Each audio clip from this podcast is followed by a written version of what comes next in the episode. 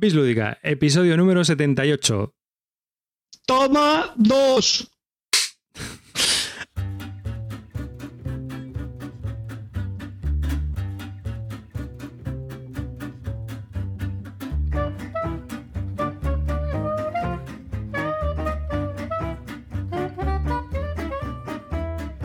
Hola y bienvenidos a un nuevo episodio de Bislúdica. Este es el episodio número 78, toma 2, después de empezar la primera. Si has estado viendo el vídeo, pues nada, verás que ha habido un pequeño error con la grabación al principio. Y bueno, pues ya estamos aquí eh, grabando. Hoy estamos tres fieras. Nos, queda la cuarta, la cuarta bestia, que no ha podido asistir a, este episodio número 78, pero yo que soy David Arribas y estoy aquí eh, presentando este episodio número 78. Y conmigo tengo de izquierda a derecha Primero a Clint Barton. Muy buenas noches, Clint. Buenas noches, chavalería. El terror Nuestro pequeño ídolo local está aquí. Terror de Terrinor y semidios de los Eurogamers. Y después tenemos al, dios del plástico. bueno, no, no, no, no exageremos, no exageremos. Claro. ¿Qué tal, chavales? Aquí Cartesius, la bata manta is coming cada vez más cerca, que le están bajando mucho las temperaturas, ¿eh? Muy pronto sus pantallas. Stay tuned. La verdad es que sí, ¿eh? dentro de poco te vamos a poder ver con, otra vez con la bata, el batín y, la pipa. Eh, bueno, antes de comenzar, eh, me gustaría comentaros unos cambios que he hecho en la página web, que estuvimos el otro día liados, Gustavo y yo, y hemos cambiado, hemos hecho una página donde ahora, cuando entras, vas a ver un menú, ¿no? Y arriba pone juegos. Pues si entras en esa página, van a estar todos los juegos de los que hemos hablado en los podcasts, y si pinchas un juego en concreto, te va a llevar a una página donde se, se ponen por orden en lista todos los podcasts donde hablamos de ese juego. Si, por ejemplo, eh, pues hablamos del Señor de los Anillos LCG, pues pinchas en el Señor de los Anillos LCG y salen todos los podcasts en los que hemos hablado del Señor de los Anillos LCG. Si hablamos, por ejemplo, de eh, Studio Emerald, pues si hubiéramos hablado en algún podcast de Studio Emerald, pues saldrían todos los podcasts donde hemos hablado de ese juego. Hay un listado ya increíble de juegos irá creciendo porque no están todos los que están, pero bueno, poco a poco pues iremos recopilando todos los podcasts y, colocando en ese sumario o en ese índice todos los, juegos de los que hemos hablado aquí en Bislúdica y que yo creo que es muy interesante para, pues para todos los oyentes o para toda la gente que quiera oír una referencia o algo en concreto sobre un juego en algún episodio, la forma más fácil de buscarlo va a ser a partir de ahora esa. No sé qué os parece. Oye, se te ha olvidado una cosa muy importante que mm, eh, comentar que Bis Lúdica no solamente somos las cuatro caras visibles, sino que tenemos detrás a los backstagers eh, que están ahí detrás trabajando para nosotros y que forman parte de nuestro grupo y, del forum, sobre todo cuando lo discutimos y cuando hablamos de cosas del programa o de cosas que mejorar.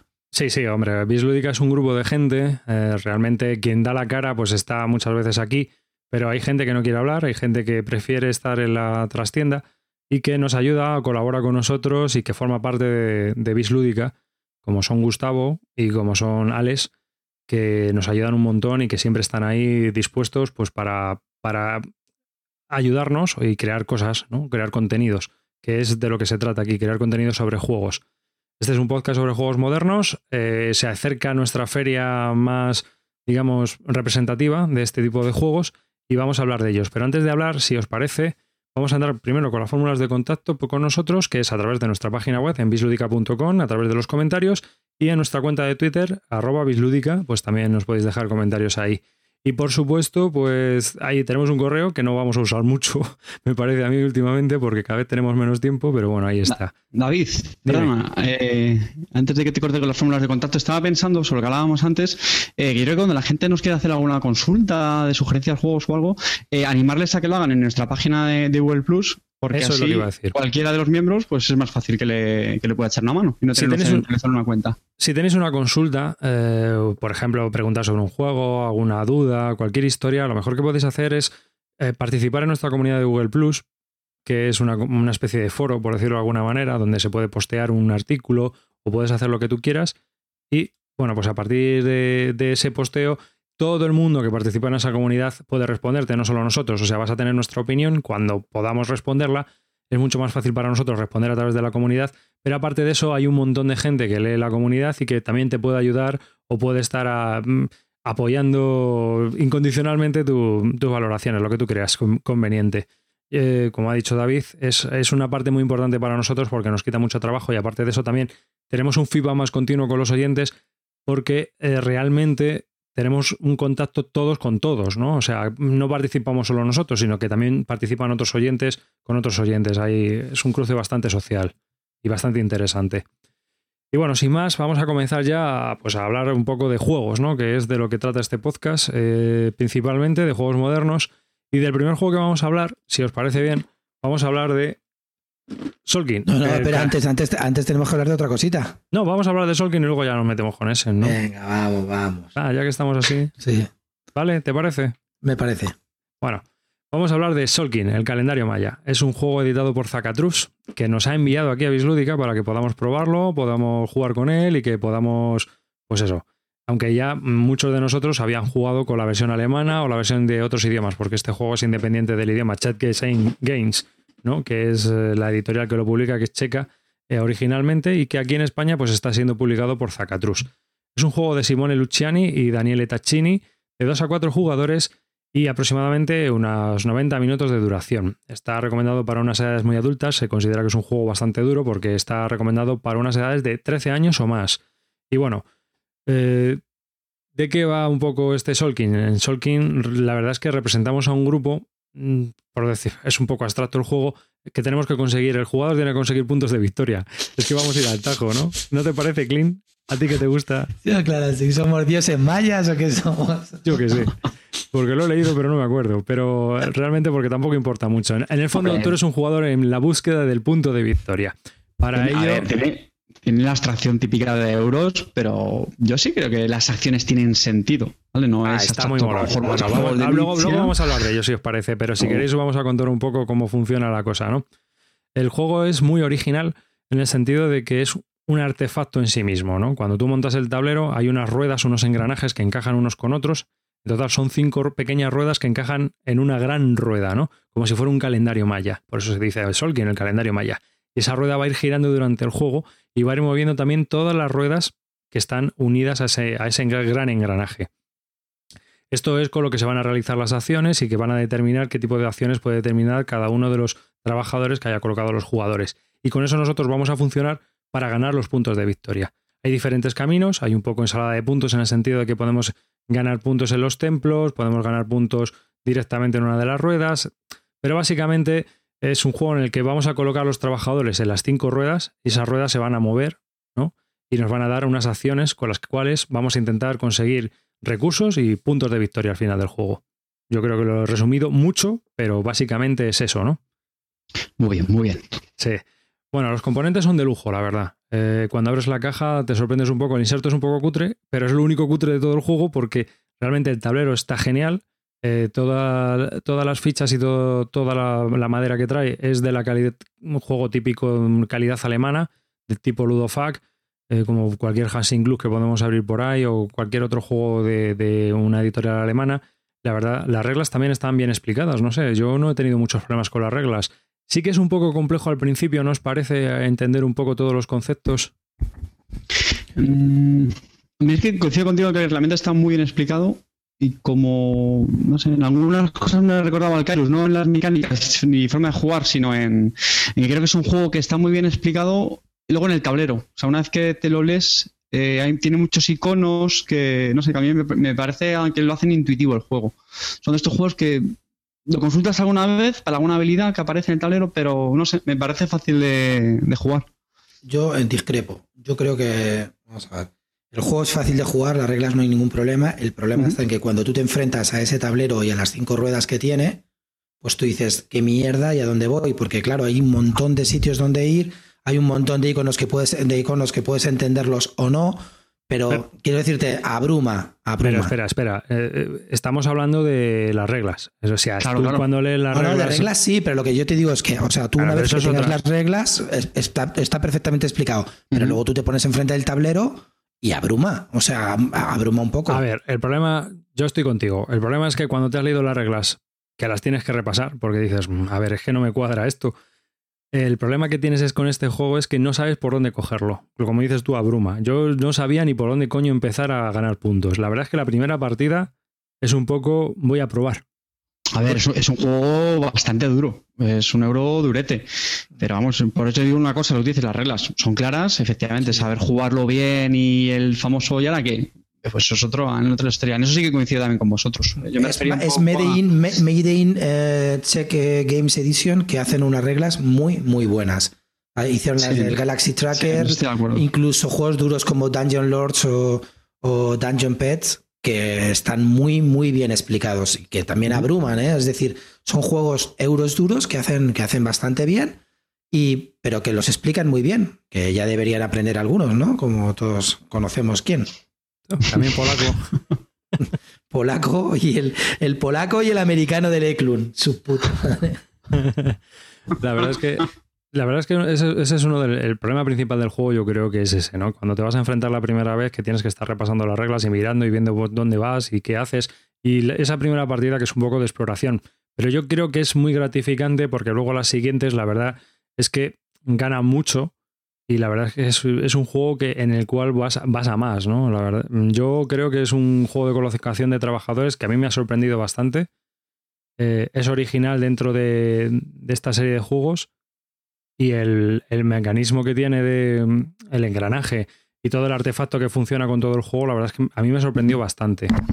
Yo creo que es el, típico euro exigente que cuando terminas tu primera partida te deja con ganas de repetir. A mí por lo menos fue lo que me, pasó cuando lo estrené y, tal cual. O sea, esto que terminas y dices, joder, macho, me, me, echaba otra ahora mismo porque ya he visto un poco cómo va el tema, la estrategia que me gustaría poner en práctica en otra partida yo creo que se habla muy bien del, juego, ya digo. A mí eh, me gusta bastante este juego, sinceramente. Me gusta sobre todo porque de lo que hablamos, las reglas son, relativamente sencillas. Lo que tienes que hacer es o bien poner trabajadores o bien retirarlos.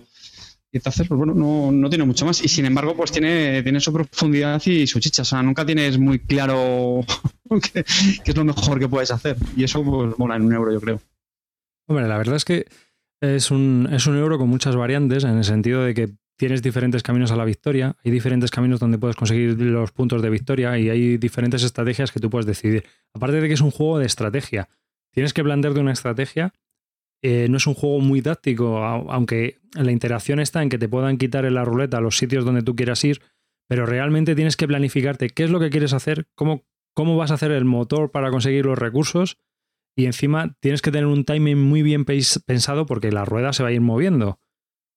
Y entonces tienes que, ir pensando cuáles van a ser tus acciones y cómo las vas a ir haciendo a lo largo del juego, porque no puedes hacer todo lo que quieres hacer. Entonces siempre te va a faltar un poco de todo. Lo que quería comentar, que tienes la típica sensación de Eurogame exigente de no me da la vida. Quiero hacer un montón de cosas, no puedo, eh, me falta comida, porque hay una serie de rondas en las que tienes que dar de comer a los trabajadores, y es esa típica sensación de agobio de...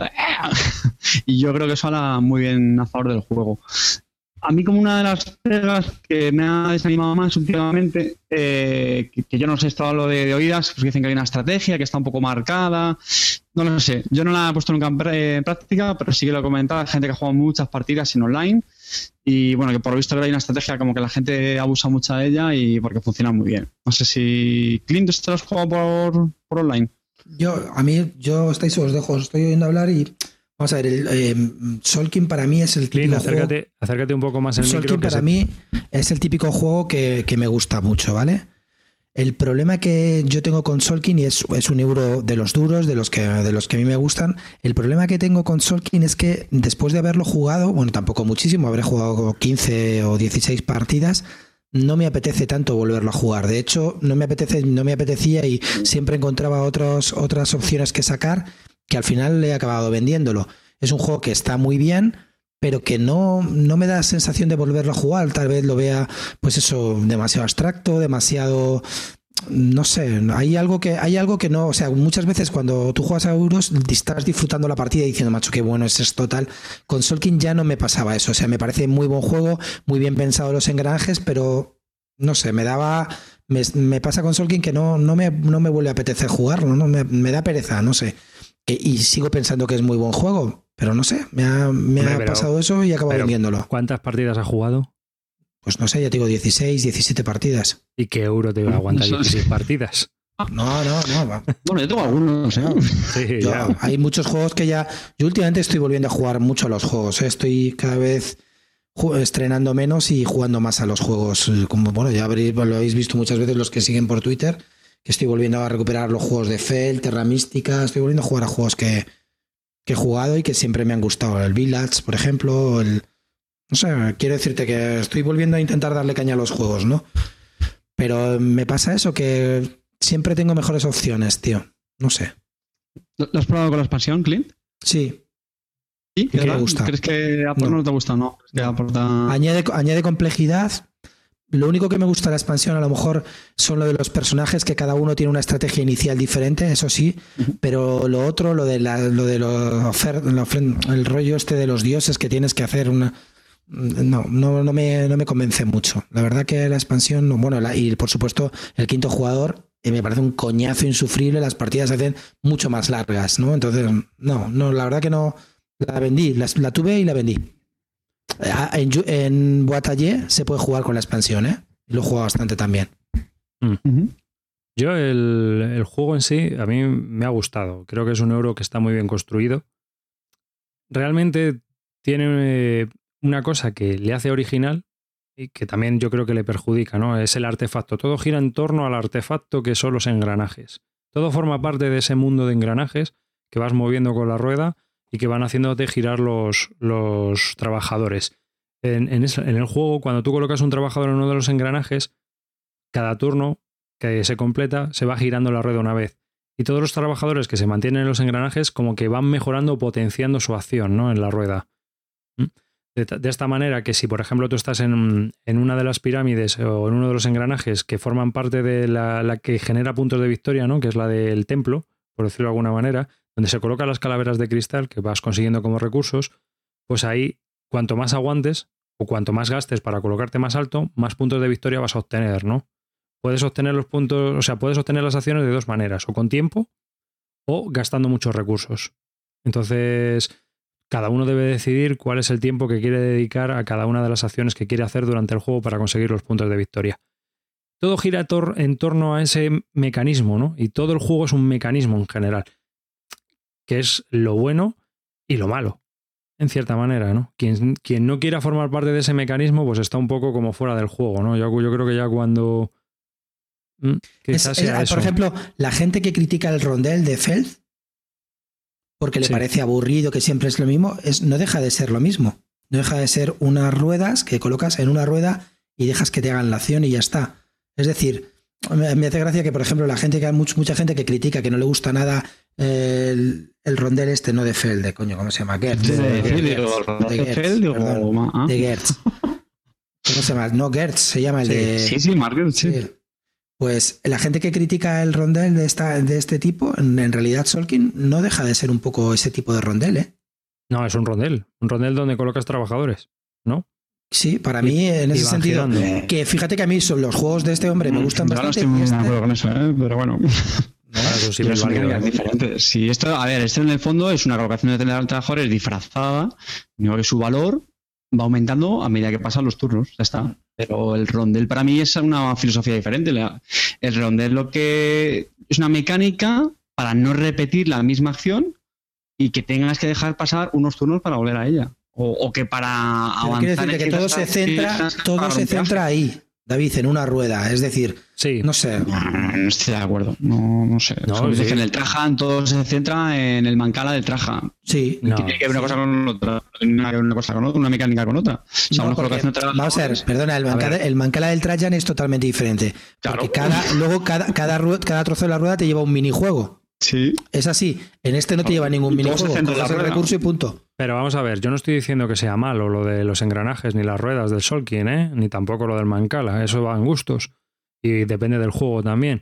Lo que te estoy diciendo es que ese mecanismo que forma parte del Solkin, que es un todo y que es lo que hace y crea el juego, es también lo que al final te, le puede echar a la gente para atrás, ¿no? Yo creo que es muy original y está muy bien conseguido ese mecanismo. Me parece que dentro de un juego de trabajadores es de lo más original que yo he visto últimamente, ciertamente. Por ejemplo, mucho más original que Russian Rush, que es típico. Cojo el muñequito y lo pongo en el tablero, ¿no? O sea, aquí no, aquí tú pones el muñequito en el tablero, pero en el turno siguiente va a estar en otro sitio y va a estar. o sea, tú puedes medir y puedes potenciar las acciones que vas a hacer con ese muñequito. te pongo un ejemplo, te pongo el mismo ejemplo que tú me has dicho. El Russian Railroads me apetece volverlo a jugar bastante y llevo más de, más de 16 partidas, te lo aseguro, al mm. Russian Railroads y este no me apetece. O sea, y me parece bueno, y estoy de acuerdo contigo, y me parece muy buen juego, y es, pero no me apetece volverlo a jugar, es una cuestión de, sensación. Un pequeño apunte hablando de esto. El, el Cholkin está el 16 ¿eh? en el ranking de la BGG, que es poca broma. ¿eh? Un juego que tiene dos años. escucha, es, que nadie está, nadie está discutiendo que el juego no sea bueno. Te estoy hablando de sensación de, para, para, mí volverlo a jugar. Es decir, me, propones Rasian o Solkin y te digo prefiero el Rasian a jugar ahora mismo. Vamos a echar una partida, Rasian o Solkin. Te digo Rasian. No sé por qué. Y no me ah, parece malo el Solkin. Yo creo que el 2012 es un juego bastante bueno. ¿eh? Sí, sí, sí. Si no lo estoy discutiendo, ¿eh? me parece un muy buen juego, pero no. 16 partidas tuyas lo avalan. Eso, ya es mucho. O sea, a mí mm. me parece que, que es, es, muy buen juego. Yo creo que es recomendable si te gustan los juegos de, de colocación de trabajadores. Y la verdad es que es muy exigente en el sentido de que tienes que conocer el mecanismo de la rueda. Pero yo creo que una vez que ya lo conoces, y sabes cómo funciona, puedes ir un poco más mm, con una estrategia más dirigida. Pero que las primeras partidas tienes que estar pensando dónde leches y cómo leches lo vas a hacer, porque no estás muy claro de, cómo se va a conseguir lo que tú quieres hacer. Eso está, está claro. O sea, tienes que aprender cómo funciona el juego y el mecanismo que tiene con las ruedecitas. Y para mí otra cosa que tiene el juego, aunque sea ya una mera curiosidad, es una de las portadas más chulas que he visto. Me encanta la portada del Solkin. Está muy conseguido. Me encanta. Los, los, componentes, lo que comentaba David, que están muy bien. Los Pero la portada a mí me parece brutal. Es que ese dibujo ahí con el tipo, con el sacerdote, con las dos pirámides detrás, me parece chulísimo el dibujo de por la portada. Yo creo que está muy conseguido. Y aparte de eso, aquí ha salido por un precio bastante bueno, ¿eh? Son 36 euros, creo. En... Yo aquí, hombre, no es por hacer la rosca al, al, patrocinador, pero oye, yo creo que al César, lo que es el César, 36 euros, un juego muy bueno con esos componentes, que es lo que siempre muchas veces ahí nos agarramos. Yo creo que 36 pavos está bastante bien. Vamos, que te lo pilla Zetaman y 50 dólares.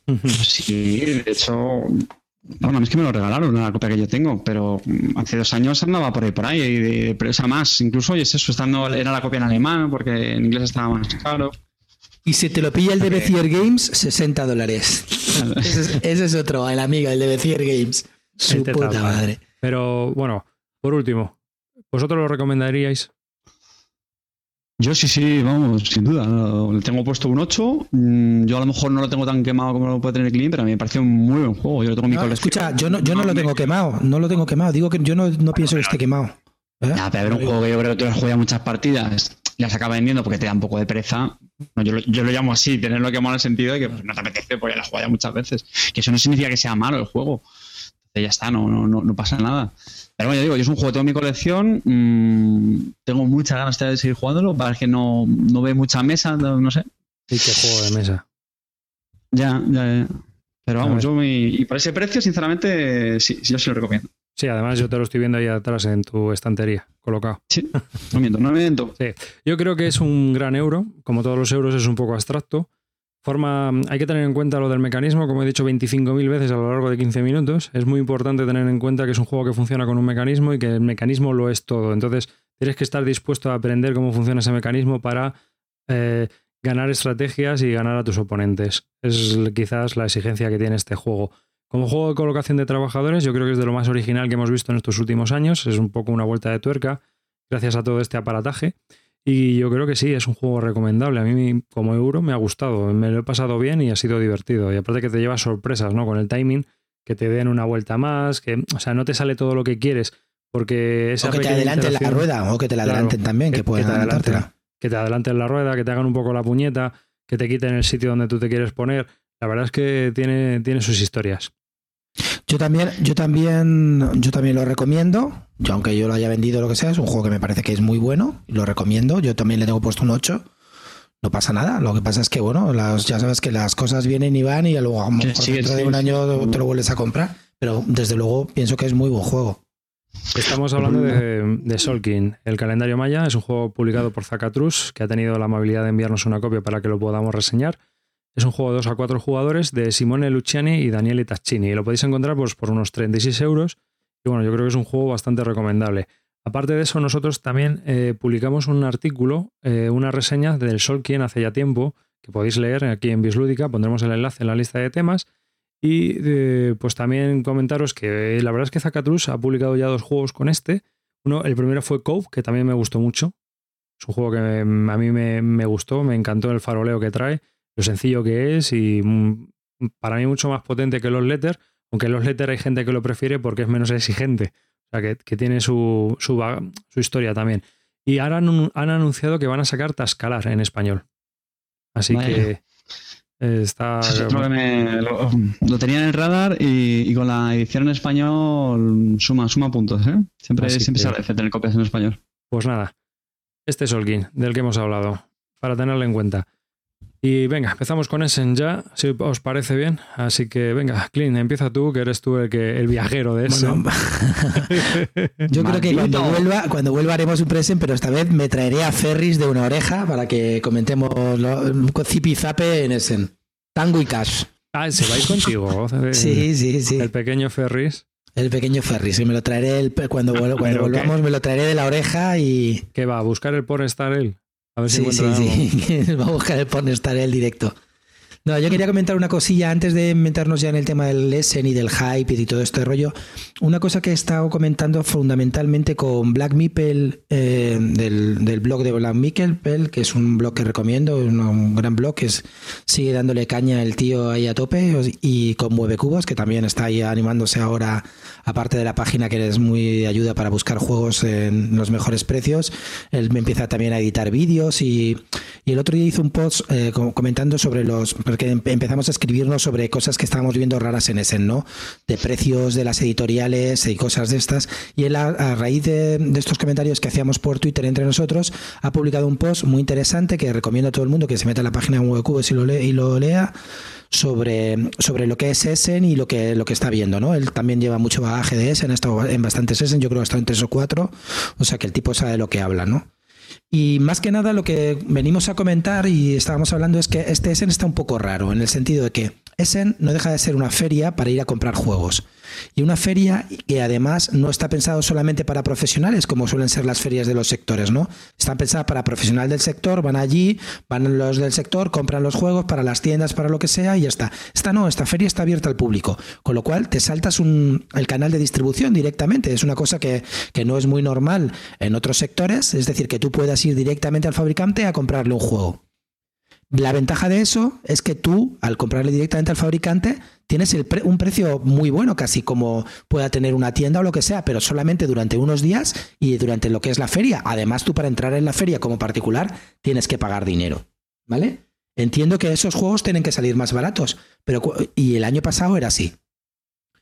También hacían eh, para, para aumentar las ventas y para que el público fuera allí, pues ponían lo que se llaman los goodies, ¿no? Goodies son como pequeños mini extensiones, pues no sé, dos cartas más, eh, pequeños tiles del que lleva el juego, que te ayudaban a promocionar el juego a la hora de venderlo, pues te lo regalaban, ¿no? Como eso, pues una mini extensión, una tontería, que la gente los buscaba como locos y tal. Pues este año no hay casi goodies, no hay nada, y lo que está pasando es que los precios son directamente más caros que en tiendas online. Es decir, ¿qué sentido tiene que yo me vaya a Essen, aparte de porque, bueno, es una feria que quieres estar una vez por lo menos, verla de qué va, ver el ambiente que hay allí, para ir a comprar juegos, si luego resulta que cuatro días después de Essen yo ya he hecho el preorden en mi, en mi página web y me van a llegar y no tengo que cargar nada, olvidarme de volverlos a mandar, etcétera, ¿qué sentido tiene? Y además me salen más baratos. Entonces, creo que ahí para mí los, los fabricantes se están, se están equivocando. Y te pongo ejemplos, ¿no? Te pongo, mira, una cosa que me ha resultado muy curiosa. Eh, por ejemplo, yo he hecho el, el preorden del Mazkin Ludwig, ¿no? del amigo Bessier, que es otro telita como el de Zetaman, cabrón que pone los juegos más caros que en la vida, ¿no?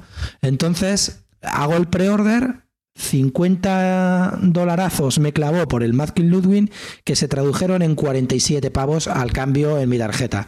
Pues ahora me meto en la página, cualquier página web donde puedas hacer los pre-orders en España, pues Juegame Store o, o Finplay, cualquier, ¿no? cualquier tienda de estas y, me lo están vendiendo a 35, pero tío, si yo me tengo que ir a, Essen, coger, hacer, llevarle, entregarle el papelito, traérmelo y, me lo podía haber encargado aquí con solamente una orden. ¿Qué está pasando? ¿Qué ha pasado? ¿Por qué si te estás, si me estoy saltando el canal de distribución, ¿por qué me estás vendiendo a esos precios? Y encima me lo colocas con un pre-order. No sabes, no sé. Pues al final lo que he hecho es dejado de hacer pre-orders. El año pasado hice 8 pre-orders y este año he hecho 2. ¿Sabes? Es que si no vas a ganar nada. No, es que, tú como particular, ¿eh? Otra cosa es que la gente, los profesionales vayan y tengan sus rollos, ¿no? Porque un poco hacer networking, haces un poco canales de distribución, etcétera, ¿vale? Pero tú como particular, ¿qué sentido tiene ir a la feria si no eres alemán? Si no vas a encontrar ni goodies. ¿Qué? Y si no puedes jugar, sentarte a jugar en 25.000 meses que tengan. Otro, otro ejemplo, el Aquasphere, ¿vale? El Aquasphere lo vende Whole Games en inglés a 38 pavos y ellos decían que no lo iban a vender a, 40, a, no menos de 40, pero se han dado cuenta y han rectificado y lo ponen a 38. Matagot, que saca el mismo juego en francés, 36. Flipas. 38 y creo que lo van a bajar a 36 también. Y los, y los holandeses, 34 pavos. El mismo juego independiente del idioma. Evidentemente yo me lo voy a comprar el más caro. Pero vamos a ver, tío, ¿qué está pasando? Si es el mismo juego independiente del idioma, ¿Por qué están, o sea, ni entre ellos se ponen de acuerdo con los precios para Essen? Pues evidentemente el público está un poco desconcertado. Ah, y por supuesto no hacen demos. Las únicas demos se van a hacer en el stand de Pegasus, que es en el alemán. O sea, yo qué sé, son cosas que dices, pero bueno, pues evidentemente si hago la demo y, aprendo a jugar, me voy a comprar el, juego en el holandés, aunque no tenga las instrucciones en inglés, eh, ya me las bajaré, que te las puedes descargar. Pues entonces, exactamente. Es que es absurdo. Eh, ese tipo de políticas, no sé, no sé qué. Es que, es que como si estuviera todo un poco deslavazado, ¿no? No sé. Es la impresión que hay. Es un poco locura. Están saliendo tantos juegos que no están teniendo cuidado un poco. Para mí, para mí se están equivocando ahí bastante. ¿eh? O sea, no sé. Ya te digo que tú, lo tú, tú, que lo has seguido muchas veces, la cantidad de goodies que había, incluso había un, una checklist en, en la Board Game Geek eh, comentando los goodies para ese. Este año no, ni la he visto, ni la he visto. Hay muy pocos goodies. No, y aparte ¿Por qué? es que el mercado está cambiando un poco también con Kickstarter, ¿no? Mm. Mucha gente, yo creo, sí, eso, eso también está haciendo mucha historia, porque ahora Kickstarter está trabajando, o sea, mucha gente está comprando a través de Kickstarter. Y aparte que hay una fiebre acojonante. Tú pones un juego con miniaturas y ya, está. Y ya. Mm. ¿No? Mm. Da igual lo que sea. Pero aunque no esté testeado, aunque sean tres amigos que han sacado y han conseguido unas miniaturas de puta madre, tú ya lo, o sea, la gente, y aparte a unos, a unos precios de disparate, de disparate. Y entonces es, lo que está subiendo los precios un poco en todo. Cuando tú oyes los precios de 35 y 36, ya dices que antes era un poco el rango medio alto, ahora ya te parece barato. Yo entiendo que Kickstarter se suba un poco a la parra y se suban los precios en el sentido de que tú tienes que estar vendiendo algo que llame la atención. Entonces tienes que llevar unos, unos componentes o un tipo de juego que llame la atención, ¿no? Porque estás yendo directamente al consumidor final y te estás saltando muchos canales de distribución. Entonces, obviamente, la, cuanto más viral sea tu juego, más vas a conseguir. Y tenemos el ejemplo de Cool Mini or Not. campañas de millones de dólares. ¿Y por qué? Pues porque meten miniaturas, hacen los stretch goals y luego ahora ya cada vez son más cucos. Hay un marketing muy grande con, también este, con estas historias. Los stretch goals, al final lo que consigues es el juego normal completo. Muchas veces, ¿sabes? O sea, si no, si consiguen el dinero justo pelado, te quedas con un juego cutre y, castañaco en componentes. Y si se consiguen todos los stretch goals, al final consigues un juego que si lo hubiera editado otra compañía, más o menos habría salido casi, casi, casi con esos componentes. Sin, crowdfunding y sin Kickstarter. Esa es la impresión que yo tengo, ¿eh? Mira, estoy mirando más cosas del tema de los precios. los juegos de, de, Wallace, el Onward to Venus y Mythotopia, estos los están vendiendo a 39.95. Igual les decía que los iba a vender en su stand a 45. Pero quiero, quiero decirte, vamos a ver, ¿qué sentido tiene de que me vaya ahí? Pues lo voy a encargar. Yo evidentemente ni me voy a volver cargado ni nada. Antes de, mirar un juego, voy a mirar los precios y tengo claro que, que, si no sale más barato, me, lo, me vuelvo y paso de venirme cargado, que el juego pueda recibir un golpe en la maleta, etcétera. Lo encargo en mi tienda habitual, la, hago el negocio aquí en España y se acabó el tema. Así de claro, y le doy de comer a, a las tiendas que lo necesitan. Lo tengo clarísimo. Es que, es que esa política que tú estás comentando de, no hacer un precio especial al cliente final es un poco extraña, ¿no? En el sentido de que parece como, entonces, ¿ese para qué sirve? Simplemente sirve para los mayoristas. Es que es como se va a quedar. Pues a lo mejor como sigan así será, porque yo como, como particular no sé si me interesa ir. Luego otra cosa que también, que también veo es que, no sé, que cada vez hay menos lanzamientos. No sé si las Gen Con se han acabado comiendo un poco a Essen, en el sentido de que este año ha habido mucho lanzamiento en la Gen Con y este año... Dime. No, no, no, es que ah. David se había caído y que, vuelto. Ah, que con el tema de la Gen Con ah, se ha comido también un poco a Essen. Ha habido muchos de los juegos se han lanzado para la Gen Con y ya vienen a Essen estrenados, más que probados. Incluso yo ya tengo juegos que salieron en la Gen Con como Fight Trips, que normalmente eso no salía hasta Essen. No sé, para mí Essen está perdiendo un poco el turrón y me da un poco de rabia que se lo quiten los americanos. No, yo creo que son dos mercados totalmente distintos, ¿eh? Realmente yo creo que la Gen Con y Essen son muy diferentes. Essen yo creo que está más orientada eh, a una feria. Mm. No, y, ese no es una feria. Mm. Una feria, tú has estado allí, es una feria. Y en mm. cambio, las Gen Con parecen más pues unas jornadas.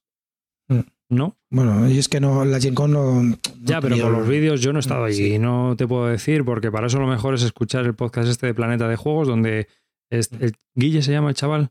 Sí, Guille Soria. Sí, pues este chico ha estado allí y va todos los años y entonces él te lo cuenta muy bien. Escuchas el podcast y es genial, o sea, te enteras perfectamente de cómo funciona la Gen Con.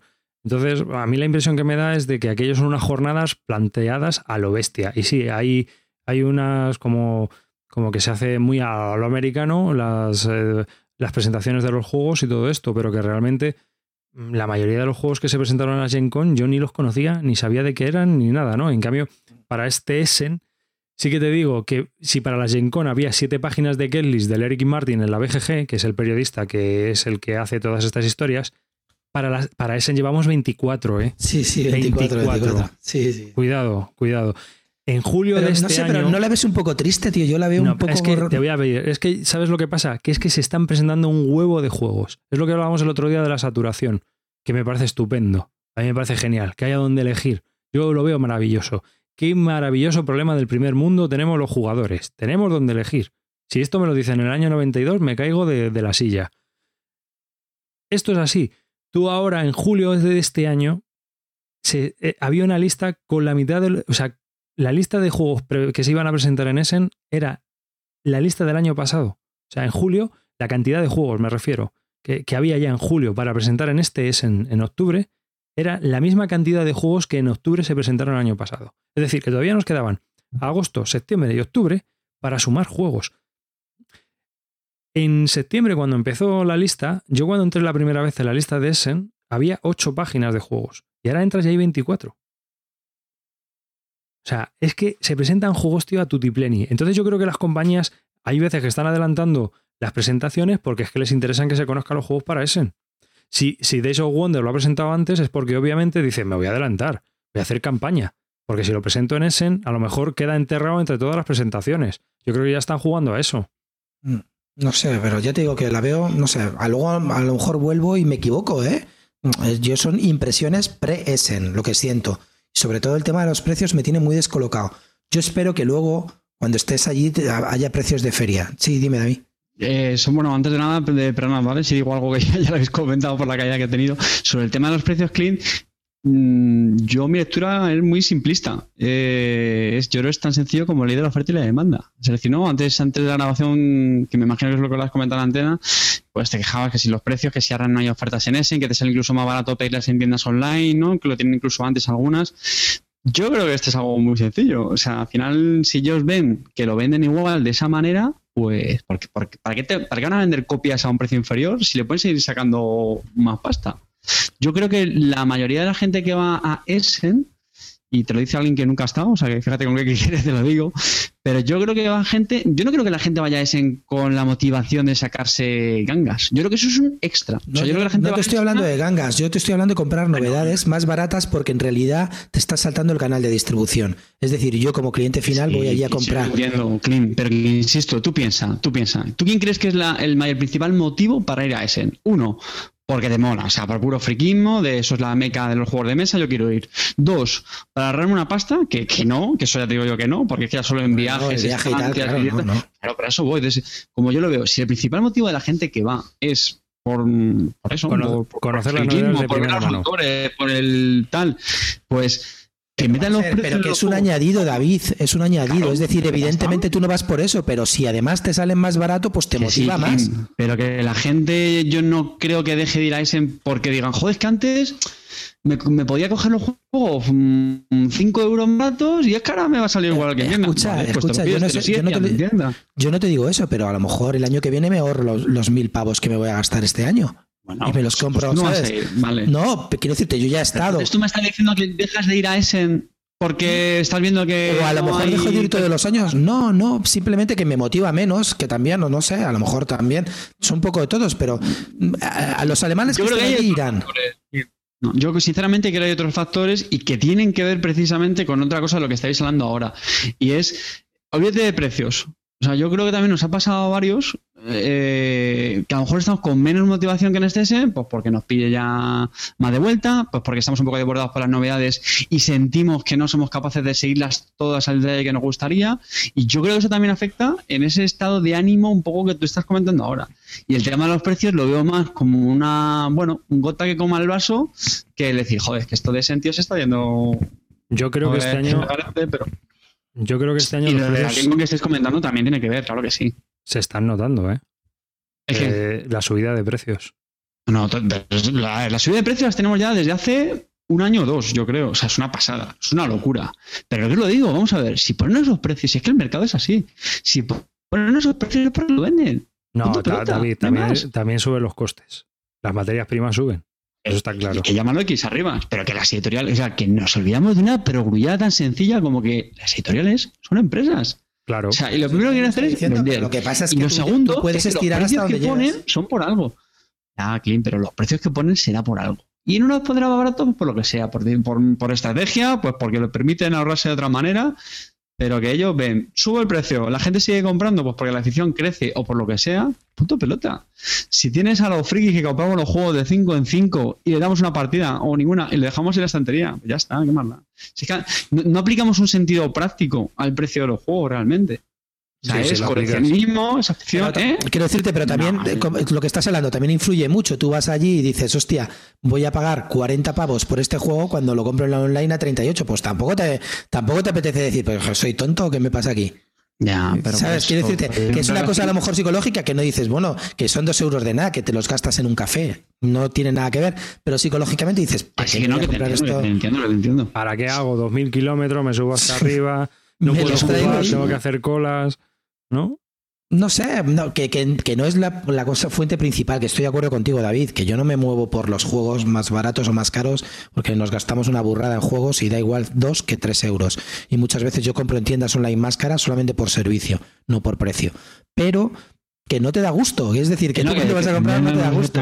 Que el otro es un plus que tú ves que se está perdiendo o se ha perdido y te da rabia. Oye, entiendo perfectamente. Yo a ese, sinceramente, eh, hay dos cosas que creo que le pueden hacer daño a medio y largo plazo. Uno son los Kickstarters. Mm, se Hemos yo hablado de ello. Ahí se lo de- Sí, sí, sí. No, pero comenta tu opinión. Comenta tu No, opinión. bueno, pero me imagino que lo, aquí estaremos muy de acuerdo todos. Al final, Essen, por lo menos de un tiempo atrás, pues era un poco el, el centro para las novedades, donde se presentaban las novedades. Eh, y ahora con el Kickstarter, pues esas novedades las tenemos de forma mucho más diluidas y los plazos que van entregando. Ya está. Eso por un lado, y luego de las Gen Con, habéis hablado que son públicos muy diferentes, tal. Yo te soy sincero, después de escuchar el, el podcast de, de Planeta de Juegos, que vamos a decir que estuvo muy bien, a mí sinceramente me pareció, bueno, yo he visto fotos del evento y he visto fotos de Essen, ya sé que son solo fotos, hay que estar ahí para poder comparar bien, pero me pareció, macho, que es- los Yankees lo tienen muy bien montado y que, que acaban ganando la partida, porque tú hablas de, no, es que son juegos más temáticos, más no sé qué, Mm, bueno, eso puede Sí, ser. allí la gente va a lo jugar. mejor. También. No, y pero que los americanos tienen, que los americanos tienen ese dote, es decir, los americanos si tienen una Sí, cosa sí, sí, sí, sí. que no se les puede negar es que saben vender las cosas. Saben Y las venden mejor que nadie, ¿eh? Es decir, los tipos para al, saben vender las cosas. Tú te ves, yo me acuerdo el ejemplo que pongo cuando presentaran el juego El Luna de, Stefan Feld, se veía una tía disfrazada cutremente como la de la portada. Dice, esto te lo coge un americano y te hace otro rollo, pero es que, es que era muy, que ves, hay cosas muy cutres también en, en ¿eh? Los disfraces esos de mercaderes de Venecia que me llevaban los de Florencia, decía, pero tío, macho, es que ni en la trecha ni en teatro te vale esto, tío, cámbiatelo. Es decir, pues eso me refiero. Eso al final, a la larga, en mi opinión, bueno, no sé. No, no, sí, sí. Estoy de acuerdo. Yo te digo que este año estoy un poco lo que luego a lo mejor y vuelvo con lleno de energía. ¿Qué? dame tu billete. dame tu billete. que hemos hablado mucho de ese, tú y yo. Vamos a empezar, vamos a empezar con lo que es el seguimiento. Venga. Vamos allá. Venga. Venga, Clean. Dale. ¿De qué quieres hablar? Así la Vamos a ver, a mí los dos juegos primeros que me tienen más, más hipeado, ya sabéis cuáles son de cabeza. Bueno, yo primero miro lo primero que hago cuando voy a ese en cosas que me hipean es nuevos juegos de Stefan Fell. Oh, Eso es lo primero. Y luego miro dos, luego dos de mis editoriales preferidas, que son Watch Your Game y, y por supuesto, ah, Hamsing Look miro las novedades y luego ya a partir de ahí miro más cosas. Entonces, lo primero que me tiene GPA, por supuesto, es Aquasphere de, de Feld y La Isla. Luego también me tiene muy hipeado el, el, de, el último que va a sacar eh, Hamsing Look, que se llama, que lo han sacado últimamente a último momento, que se llama Die Stauffer, que tiene una pinta muy chula. Eh, espero que mejor que el Helios. y, y luego también el último de, de, What's Your Game, que se llama Sangwo, que es un poco sobre el primer emperador de China y tal, que bueno, que son los dibujos de, de todos, de, Madeira, de tal, que me encanta cómo dibuja este hombre los tableros y los componentes, y que tiene pinta de pues eso, de ser un euro duro, ¿no? Entonces, mm, me parece, eso es lo que más hipeado me tiene, pero bueno, porque ya es natural. Luego ya hay otras cosas que comentaremos más adelante. Eh, Anda, el de, el de Die Stauffer es de Andreas Stedin. Mm, sí, efectivamente. Oh. Yo estoy viendo el tablero ahora mismo del Aquasphere y me está dando un ataque epiléptico, ¿eh? Así, en, directo lo cuento. A mí, los dos de Fell me parecen que este año ha hecho caleidoscopios. Sí, eso, eso, eso, Muy largo. Este año ha hecho caleidoscopios. El de la isla y el Aquasphere. Los ves así un poco por arriba y parecen dos patrones de, de caleidoscopios. Te lo juro, ¿eh? Es lo primero que pensé cuando... Escucha, la isla parece más ligerito, pero Aquasphere parece durete, durete, bueno, ¿eh? Y aparte, unos componentes muy chulos. Para los ¿eh? ojos, sí. Para los ojos lo estoy viendo muy duro, Clint. Sí. Pues el de, el de Stoffer, el de Stoffer, pues mira, le voy a apuntar yo para mí, porque a mí este hombre, los diseños de este hombre. Andrés Stedin es muy bueno. Andrés Stedin me parece que es el. El de Gansa Teutónica. El de Gansa Teutónica, por eso. Yo te, sí, lo que pasa es que también, también tiene diseños muy secos, tío. Tiene varios diseños que, mira, este que hizo para Mayfair, el Five Points Guys of New York, es lo más seco y lo más abstracto. y en cambio, luego tiene cosas como el Koge, que salió por JKLM o JKML Games, o este que eh, me parece un pick and deliver de lujo, con unos componentes cutrísimos, pero la verdad es que el juego, como pick and deliver, yo me quedé alucinado. O sea, a mí me encantó. Y Hansa Teutónica a mí es un juego que me gusta mucho. Teutónica es un juegazo. Es un y Firenze también es bastante aceptable. Entonces, tiene juegos muy buenos y luego juegos que son buenos, pero que son muy secos, creo. ¿eh? Pero a seguir, a seguir.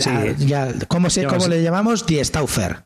Sí, sí. Bueno, a seguir, ¿no? Que yo en cuanto llegue allí a Hans le diré, Hans, eh, me voy a sentar en tu stand, voy a jugar, me lo explicarás en alemán, me da igual, lo jugaré y me lo llevaré. Pero el de Watch Your Game también tiene muy buena pinta, ¿eh? Fuera, de, fuera de broma. Echarle un vistazo, se llama Zangwo, con Z-H-A-N-G-U-O. Zangwo. Tiene una pinta muy buena, ¿eh? Muy buena. Justo me está saliendo ahora a mí el, el, banner en la BGG. Ah, es verdad, sí, están anunciándolo bastante. Tiene muy buena pinta y además va a salir, me parece, que 40 euros salen eh, allí en Essen. Y aquí por lo menos sale a 45. Es decir, mira, en eso vamos ganando. pero, pero sí, tiene, tiene una pinta estupenda. Eh, arriba, ¿tú del, del Kanban ya has hecho el pre-order o no? Yo lo hago todos los días. Mañana empiezo el Kanban otra vez. O sea que no te preocupes que yo del Kanban... Oye, del, Kanban iba, del Kanban iba, a hablar luego, pero me parece un juegazo también. Tiene buena pinta, ¿eh? o sea, asusta, asusta, pero bueno. Bueno, este de Zanguo... A este de Zanguo me parece... Tango por las fotos, bueno, a mí me parece más clásico, ¿no? Habrá que ver y cómo evoluciona, las reseñas y todo este rollo. Pero vamos, este euro parece más clásico, ¿no? No, me da, ¿No te da esa impresión, Clean? No, se juega con cartas. Bueno, tiene los, típicos sitios de puntuar y tal, pero yo lo veo, yo me, ha dado muy buena impresión por lo que he visto. Además, hay un vídeo que está haciendo el, últimamente el Paul Grogan este, ha hecho, ha hecho dos ¿eh? vídeos, el del Panamax el del Kanban y el de Zangwo, brutales. de 8 minutos, súper bien explicados. Es, bueno es, ese tío, es buenísimo. O sea, la nueva tendencia que yo creo que las editoriales deberían hacer para explicar las reglas es lo que está haciendo Paul Grogan últimamente en esos vídeos. Brutales, chicos, os lo recomiendo. Echar un vistazo por, solamente por verlo, aunque no os interesen nada los juegos. Kanban, Zangwo y Panamax eso es a lo que deberían entender las editoriales a la hora de hacer una video explicación de unas reglas. Muy, muy buenas. Decir a la gente eres un genio. Eh, que son en inglés, evidentemente, pero se entiende muy, muy, muy bien, ¿eh? Al nombre este. Es, no sé, el, Yo no lo conocía, me lo apunto. Ah, lo dijo el calvo, y de hecho uno fue el del Kanban y el otro no me acuerdo, macho. ¿Cuál? Kanban, Panamax y Sanguo ha hecho. Ah, claro, sí, el de Panamá, se verdad, claro, fue, ese fue el otro que vi. Y, el de también. prácticamente todo el juego, tío, viendo ¿Y de, ¿Y de estos dos de Fel que has hablado antes, qué es lo que te llama la atención de estos dos? ¿Que son de Fel o hay algo No, vamos a ver, Aquasphere, Aquasphere es... Em, la isla me parece que es un juego tipo caja media de Alea, es decir, es un juego mm, que va a ser ligerito, yo lo que he estado viendo tiene buena pinta de hacer combates y tal, ¿no? De conseguir animales y en los terrenos y tal. Y me parece que. Y juegas con cartas que las vas metiendo en la mochila. Mm, me parece que va a estar, que va a ser un juego rápido y entretenido de los que hace Fel. Y la gente que, por ahora, los comentarios que he oído de la gente que lo ha probado, es que le parece muy buen juego, ¿eh? Pero es ligerito, no te esperes un Fel, pues me espero un Fel en, plan de Spacer, cosa de esto, ¿no? De Spacer Star, este juego así en ese plan, ¿no? Que, ese Fel también me gusta a mí. Y el, el Aquasphere me parece un juego tipo Luna, un juego mucho más duro. Tienes que combinar como dos tableros, uno el del ingeniero y, con, y otro donde metes unos robots que van haciendo acciones. Este es un juego muy, muy durete de Feld y yo creo que va a estar muy bien, muy bien engrasado. Tiene, a mí los juegos duros, cuando Feld se pone a hacer juegos duros, me gustan mucho. Y, y, luego tema, el tema de los meeples y tal está muy currado. Es verdad que el tablero abruma, porque tú lo ves y ves unas cosas ahí que no entiendes nada, pero supongo que, que el que ha hecho el tablero es el mismo que hace el tablero del Helios y el que ha hecho los tableros de, de los juegos de esta gente, de los del Yunan y todos estos, ¿no? Y me parece que ese tío hace unos tableros así con, mirada, con vistas isométricas y tal, que me gustan.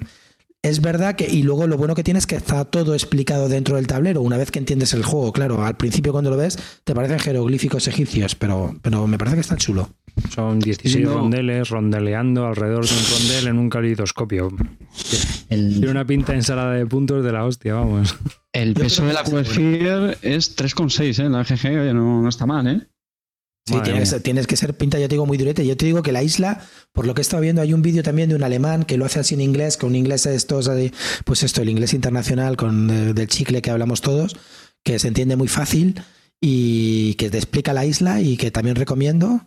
Y te metes en la página de la isla, buscas el vídeo del alemán y verás que, se, se, entiende fácilmente de lo que va. Y yo te digo que tienen pinta de ser ligerete y muy chulo. Este le vas a probar, ¿no? Sí, sí, sí. Entonces, nada, ya nos contarás qué tal el Atmosfer. Para la gente de territorio. El, el, de la isla y me recuerda al, al Keltis, macho. Sí, vamos, que no tendrán absolutamente nada que ver. el tablero me recuerda al Keltis. Tiene no de pulpos. ¿Y tú, mm. David, qué le ves al Kanban? Aparte de que es un chocho de, de madre. El, el Kanban, es un chocho de madre. Yo creo ya los que me conocéis, bueno, el diseñador es, es Vital Lacerda, diseñador también del, del Viños y del CO2. Los que te conocemos pensamos que te has vuelto plastiquero. Ahora sigue. No, no, no. estoy, abriendo nuevos mundos que estaban ahí. Que, es bueno eso. No, no, yo sigo manteniendo mis gustos de, de euros y bueno, un poco de todo. Pero bueno, Vital Lacerda, que como digo, fue del Viños, que a mí me gusta mucho. A mí también. Sigo pensando que es un buen juego, que bueno, tiene las reglas un poquito tal. Y entonces, pues bueno, me lo, me lo, Bueno, esto ya hablamos hace tiempo. Me dijo Calvo que viera el vídeo del Paul Grogan, del que hablábamos antes. Y reto a cualquier persona que nos escuche a intentar comprender de qué va el juego viendo el maravilloso vídeo de Paul Grogan, que como digo es un explicador fantástico. Bueno, pues no hay narices. es verdad, es, muy, muy imposible. Lo digo en serio, ¿eh? No, no, Os digo en serio que no estoy exagerando. Y el vídeo dura 8 minutos, ¿eh? No dura más. Había una frase de Cuba que era buenísima que decía, yo vi el vídeo y del único que me enteré era de que me parece que era Jessie o Stacy puede estar enfadada o alegre. Y ya está, no me enteré de más. Tal cual, tío, era impresionante. Me pareció infumable, infumable. Y una cosa es que, hombre, a uno le gustan juegos duros y otra cosa es que eso... O sea, yo me imagino la explicación de ese juego y la gente cortándose las venas. Entonces, no, no tengo necesidad. Yo, yo te digo una cosa, a mí me ha bajado, después de ver el vídeo, me ha bajado porque yo lo tenía muy alto el Kanban y lo estaba muy hipeado con él, y me ha bajado un poco el hype por el tema de, del vídeo, ¿eh? Hostia, que yo, es que, eh, pero lo voy a probar. Procesos... Lo voy a probar.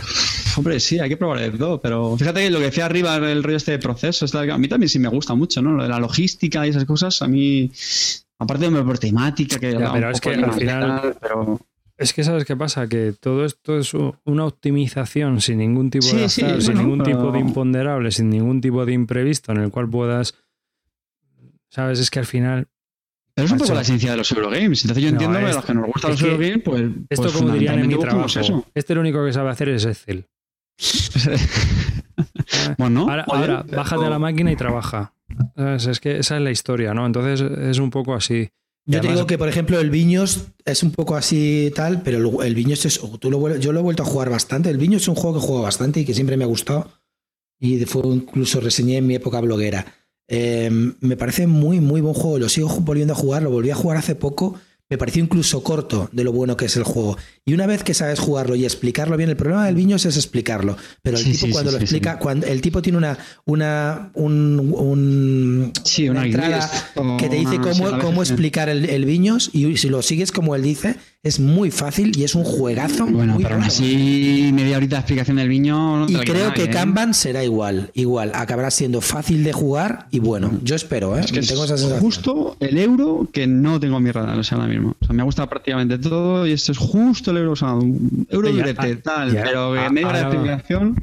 Ahora viene mi otra pregunta, ¿por qué lo has puesto en la lista? ¿Cuál? El Kanban. ¿Sí lo he puesto? No, David Lara, ¿o lo has puesto tú? No, bueno, no sé, no, lo, puso Klim, pero yo también quería hablar de él, por eso, ah. hombre, yo creo también un poco que hablar para lo bueno y, para lo malo. oye, oye, otra cosa, otra, cosa, chicos, otra, otra cosa que se me ha olvidado. El Profeta saca nuevo juego para dos, que se llama Las Tierras de Arler, Arler Erde. Ese, se va a pillar el calvo, se lo va a pillar el calvo. Y yo, y yo, en cuanto llegué, el otro día volví a jugar al, al, a un juego del Profeta que me encantó que lo tenía un poco olvidado que me gustaba menos, el Lora en la Bora, y me pareció buenísimo. No, no, y el Arle, Arle Verde le tengo fe, a pesar del puto truño que hizo con el Glass Strasse, aunque sé que a Movecubus le flipa, eh, para mí fue un truñaco. un truño. No, no estoy Un truño. Al nivel de, no al nivel de Mercator, Mercator es mucho peor. Bueno, pero... Mercator no vamos a dejarlo, nos entendemos. Pero Arler Erde lo veo y tiene una pinta muy brutal y acabará trayéndolo el, nene. Bueno, eso está bien, eso está bien. Arler Erde, ¿eh? es un juego. Lo único malo que la gente critica es que sea solo un juego para dos. Pero por ejemplo, hay un juego para dos que hizo él, que aunque ponga para cuatro, es el At the Gates of Loyan y me parece buenísimo. At the Gates of Loyan es otro juego que juego bastante y me gusta mucho. Sí, también está entretenido ese juego. Y entonces Hay mucha gente que, se queja sobre las, los refritos, ¿no? Esto que hacen muchos diseñadores o tal. No sé, yo en su día comentaba por Twitter que a diferencia, por ejemplo, de Fell, que ya no es porque sea un diseñador que me guste muchísimo menos, sino para mí la diferencia de, los juegos de web los veo mejorados. O sea, Fell sí que me sabe más a refrito y, los juegos de Rosenberg, no sé, me parece que los mejoran cada uno. Oye, perdona, Feldo mejora. Bora Bora mejora a Dieburgen, pero de aquí a Lima, ¿eh? De aquí a Lima. yo, no reconozco que está condicionado porque es un tipo de juego que ya me gusta menos y lo veo de esa manera. Pero yo es que lo veo así. Yo veo un caverna que me gusta más que este. El Fisa Farley tengo la sensación de que va a ser un buen juego. Yo también, ¿eh? Tengo muy buena. Y soy fanático de Agrícola y le abre, pero tengo esa sensación que este tío poco a poco va mejorando. Incluso la forma de, eh, de usar los tracks de los recursos con sus um, va limpiando, va limpiando, va limpiando. Exactamente, el tío va depurando. Y, y precisamente sobre esto pensaba, porque claro, mucha gente dice, joder, nos venden el mismo juego no sé cuántas veces. Pues yo será una chorrada, pero yo pensaba, joder, en los videojuegos hacen lo mismo. El, FIFA te lo sacan todos los años. A mí ya me este tío me tiene hartito y cansado. Ya, bueno, aparte de que sea lo mismo, aparte de que sea lo mismo, es todo el rato haciendo lo mismo. O sea, pero mejor, optimizando. Lo mismo, pero mejor. A ti. te lo regalo. Bueno, pásatelo bien. ponte, un lugar teniente de esos de plástico y juega contra él si quieres. Vale, me, encanta. Pero, de verdad, o sea, es, es eh, vamos a optimizar. O sea, sí, el mismo proceso que en el Kanban que haces en tu trabajo. Yo ya es que estoy hasta las narices de la optimización y la eficiencia. está muy anti-euro. No, estoy muy anti... El problema, el problema que le veo es que al final está todo tan medido, tan medido, tan medido, tan medido. dices, pero pero bueno, pues es que esto es lo que se hace habitualmente en los trabajos para buscar la eficiencia laboral y la productividad. Es que estoy hasta las narices, porque como ahora últimamente tenemos todo eso metido en los trabajos hasta arriba, ¿sabes? Si, tuviésemos esa eficiencia en los trabajos, eh, estaríamos hablando de otro país. Lo, que, lo, que, estoy viendo, lo que estoy viendo del Tierras de Arle este es que es que el, hombre que hace el arte gráfico creo que mejora un poco a Clemens Franz. Y mira que Clemens Franz a la hora de diseñar tableros, y los dibujos me gustan menos, pero los tableros y, todos los tokens y eso los hace muy bien. Y este, que es el mismo que el de Terra Mística y, y bueno, pues me parece que, y el de incluso Glass Strasse, creo que lo mejora al amigo Franz, ¿eh? el, arte gráfico, y te da un toque muy. O sea, tú ves y es muy, muy de V ese toque, me encanta. A mí, a mí es un juego que, aunque es verdad que todo el mundo dice que hace el mismo juego, pero los hace bien. Y entonces, ese, joder, es el profeta, tío. ¿Qué más quieres? Tiene borrones, como ya te digo, como el Glass Strasse o el Mercator, pero tío, es un tío, un diseñador que va como un tiro. Me parece que es espectacular. Es de los de. Está es lo mismo de siempre. El tablerito cuadriculado para poner tus cositas. el, tablerito central donde pones las cositas que tienes que poner en tu tablerito individual y luego los tableros donde vas seleccionando las acciones. Sí, the same. Always the same. Muy bien, vale, ya está. Pero vamos a ver, tú que eres guargamero, tío. es, que, me hace gracia los guargameros. Vale, Un tipo que siempre hace el mismo guargame con la, la misma mecánica, pero cambiar de mapecita y de counters y la gente sigue flipando y se sigue comprando los nuevos juegos y te ponen tres reglas nuevas que cambian un poco el juego. Te pongo los ejemplos del, no sé, pues el, propio Borges, este, que hace 27 veces el Command and Color, Command and no sé qué, tal, hace el mismo juego, el, el, el Battle Lore, tal. y la gente flipa y les encanta y no sé qué, y es el mismo Yo juego. Lo que pasa es que, claro, eso es. Al que le gusta, pues. Claro, pues entonces, tío, no, vamos a criticar Me encanta, pues me encanta no, no, es lo mismo, no es lo mismo, no es lo mismo. Bueno, no, claro, que sí. No, no, no, no, no, no es lo mismo, no es lo mismo. Hombre, puede, puede que en el Command and Colors sí te parezca igual. Que estés ya lanzando, o sea, sé, es un sistema tan básico que que estés llevando alemanes, que que estés llevando mm, napoleónico, pues a lo mejor te da un poco igual, ¿no? O romanos, ¿no? Como el sistema es el mismo, pues a lo mejor te puedes abstraer un poco y, no, no es tan temático como pueda parecer. Vale, lo puedo entender. Vale, pero hay, hay otros sistemas que no estoy nada de acuerdo, no estoy nada de acuerdo, pero para nada, ¿eh? Y, y si te voy a poner la serie Coin, la serie Coin, tío. Es el mismo puto juego. Pero, tío. Sí, tío. Mm, estás hablando de la serie Coin. Mm, no sé, es un bueno, poco. que está muy en boga ahora. Todos iguales, tío. yo, yo, lo jugué a tres y son todos iguales, tío. Mira, a mí, hay una serie, a mí una serie que he probado después de varios años. Me ha flipado en colores. La verdad es que no me esperaba. Siempre he intentado probarla una cosa que he intentado probar y bueno, ah, pues siempre me ha picado la curiosidad hasta que... No, vas a hablar desde la, guerra de, de, la guerra de secesión. SS. esa serie, esa serie tiene 25 años. Hay 12 juegos. Y las reglas son las mismas para los 12 juegos. Y cada juego es totalmente distinto uno del otro. Uno del otro es totalmente Como distinto. Como los de V. No, no, para nada. Para nada, nada. Aquí es totalmente distinto. No tiene nada que ver un juego con el otro.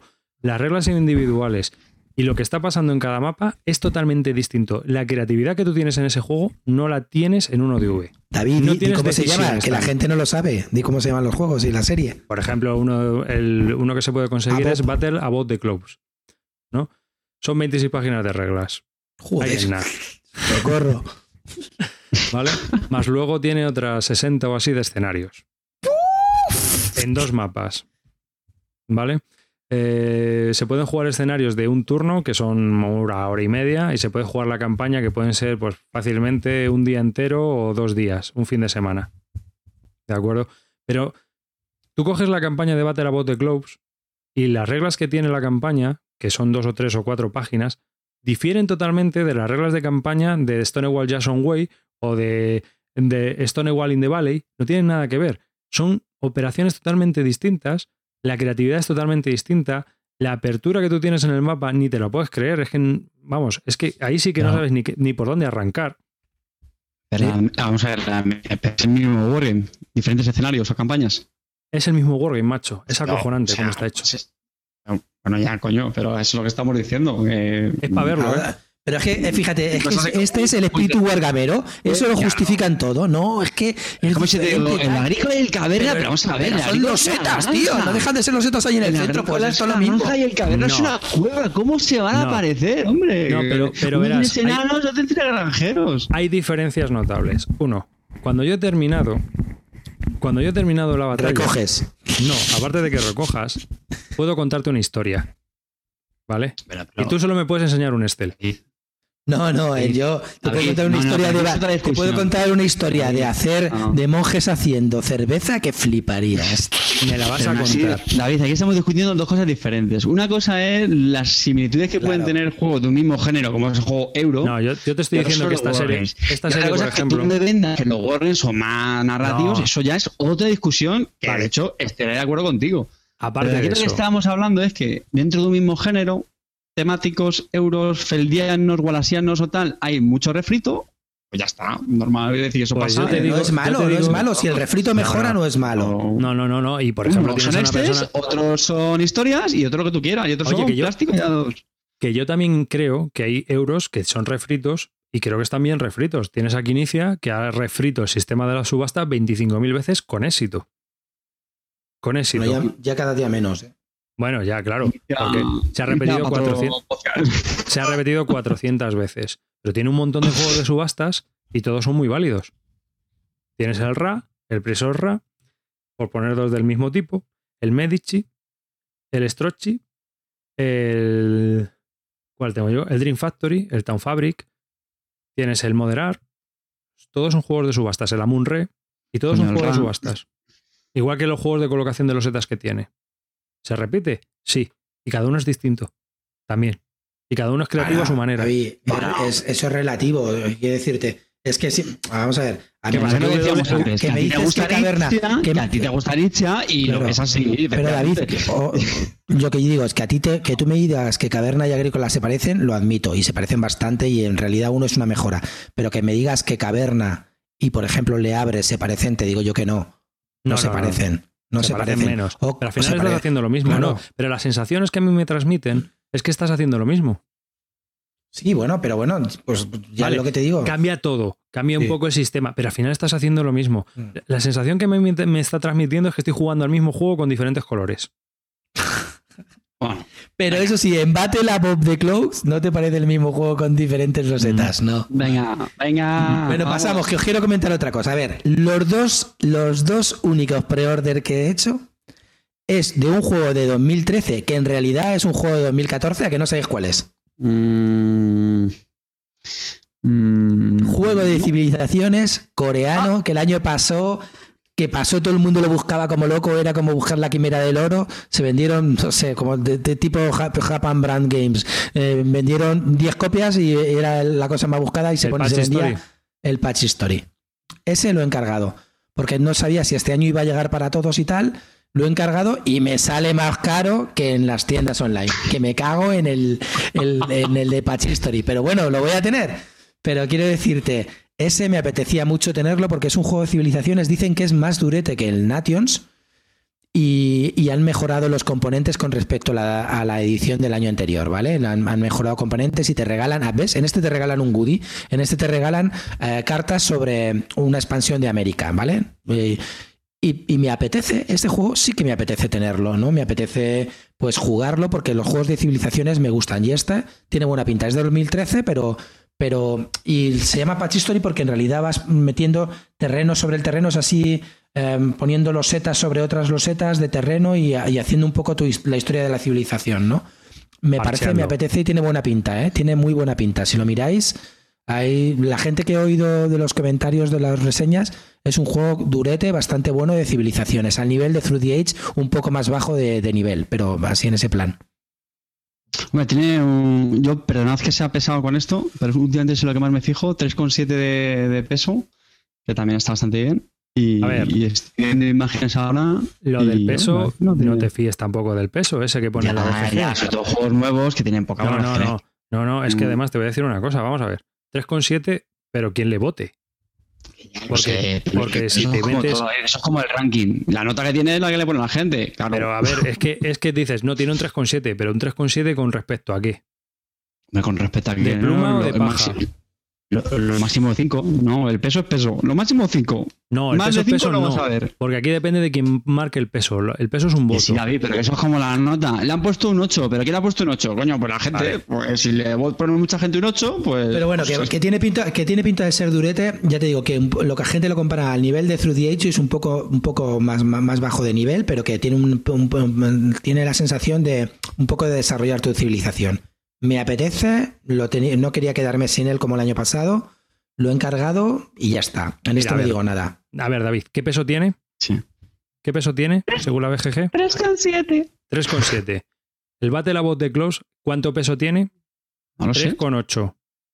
¿Tú, crees que el ¿Tú crees que el Battle About the Close tiene el mismo peso específico que este juego? Ni de coña. no lo sé. No, yo supongo que no. 26 páginas de reglas, ¿cuántas tiene este? 12 860 counters, ¿Cuánto tiene esto? David. Pues es counters. es un dato. Que es un dato. Que tú has tenido que destroquelar 860 counters. Sí, Eso sí, es un trabajo. Eso es un trabajo chino. ¿Has encargado a alguien, tío? No, se utilizan todos, pero bueno. Joder. Ni se ponen todos a la vez. Pero lo que te quiero decir es que lo del peso es muy relativo. Es muy relativo, depende de quién lo vote. Pero, no, pero es que a mí no me sirve de referencia.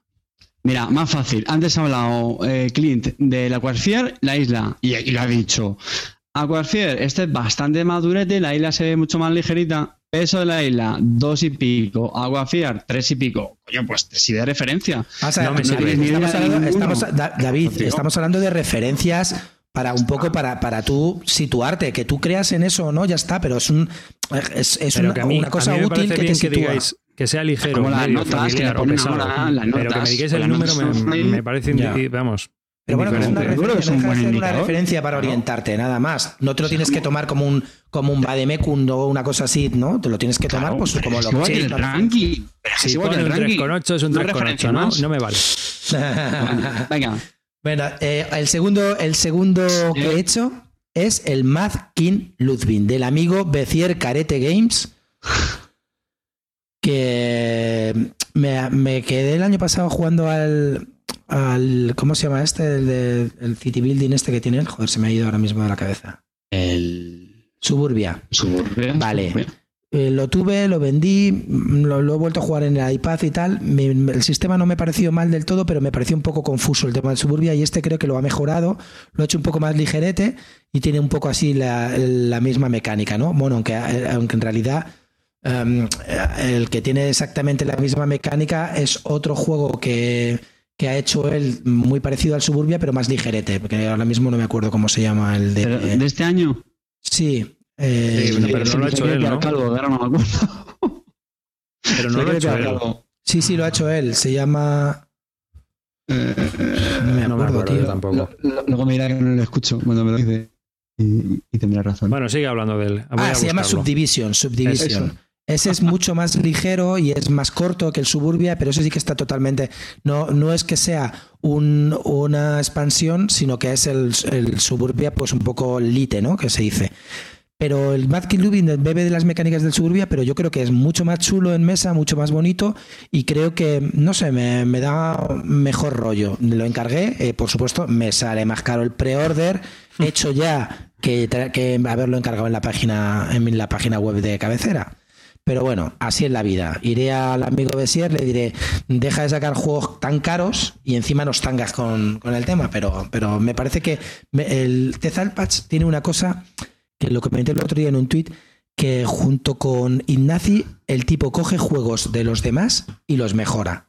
Es decir, Tezalpach tenía, cogía mapas del Age of Steam y hacía muy buenos mapas luego cogió el, última, el Werewolf y ha hecho el Ultimate Werewolf, el One Night Ultimate Werewolf, y para mí lo ha mejorado. Cogió el del el Ricochet Robot y ha hecho Mutant Meeples, que para mí lo mejora. El tipo coge mecánicas de otra gente y las mejora. Y ahora ha hecho sus propios juegos, ¿no? Como el Subdivision, Suburbia y esto, ¿no? Entonces creo que el tipo es, un jugón, se nota, y además, pues ahora está metiendo en el rollo del diseño.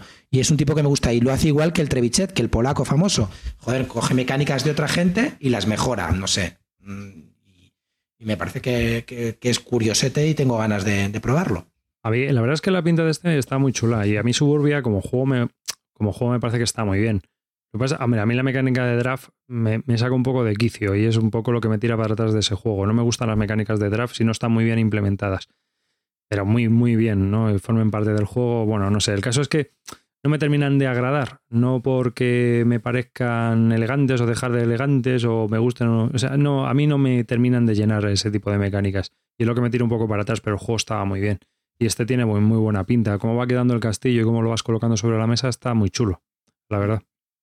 Mm. Lo único que me jode es que, la última vez, macho, las losetas del Suburbia era un infierno, un infierno de estroquelarlas porque es, las tienes que coger boca abajo y la parte de atrás se te quitaba el papel. Era un infierno. Espero que esto no sea lo mismo, porque como sea igual, como yo lo voy a destroquelar para aligerar peso en la maleta, se traga Tez el, puto juego. Como, ¿sabes? Así de claro. Lo que dicen en Albacete, le pego fuego al stand. Cuando pasa algo dicen, le pego fuego. Lleva tiene una buena navaja de. Pues allí le digo, Ted, o me cambias el juego o le pego fuego al stand. no, pero está, tiene muy buena pinta. Bueno, pues yo quiero hablar de dos juegos que he estado ojeando estos días, del mismo diseñador. Estás hipeado. No, no te creas, ¿eh? Estoy intentando hipearme, pero eh, sigo ahí con mis dudillas. Bueno, hablo de, de, los dos juegos que ha sacado Martin Wallace. Uno es Mythotopia y el otro es Onward to Venus. Eh, está. Bueno, es un juego de 2 a 4 jugadores, 60 minutos según la BGG, que me parece poco, pero bueno. Y, bueno, pues está ambientado en fantasía medieval. Y, nada, pues cada, jugador lleva pues, a un líder, a un, a. Y el tablero, bueno, pues es el típico regiones que producen diferentes recursos.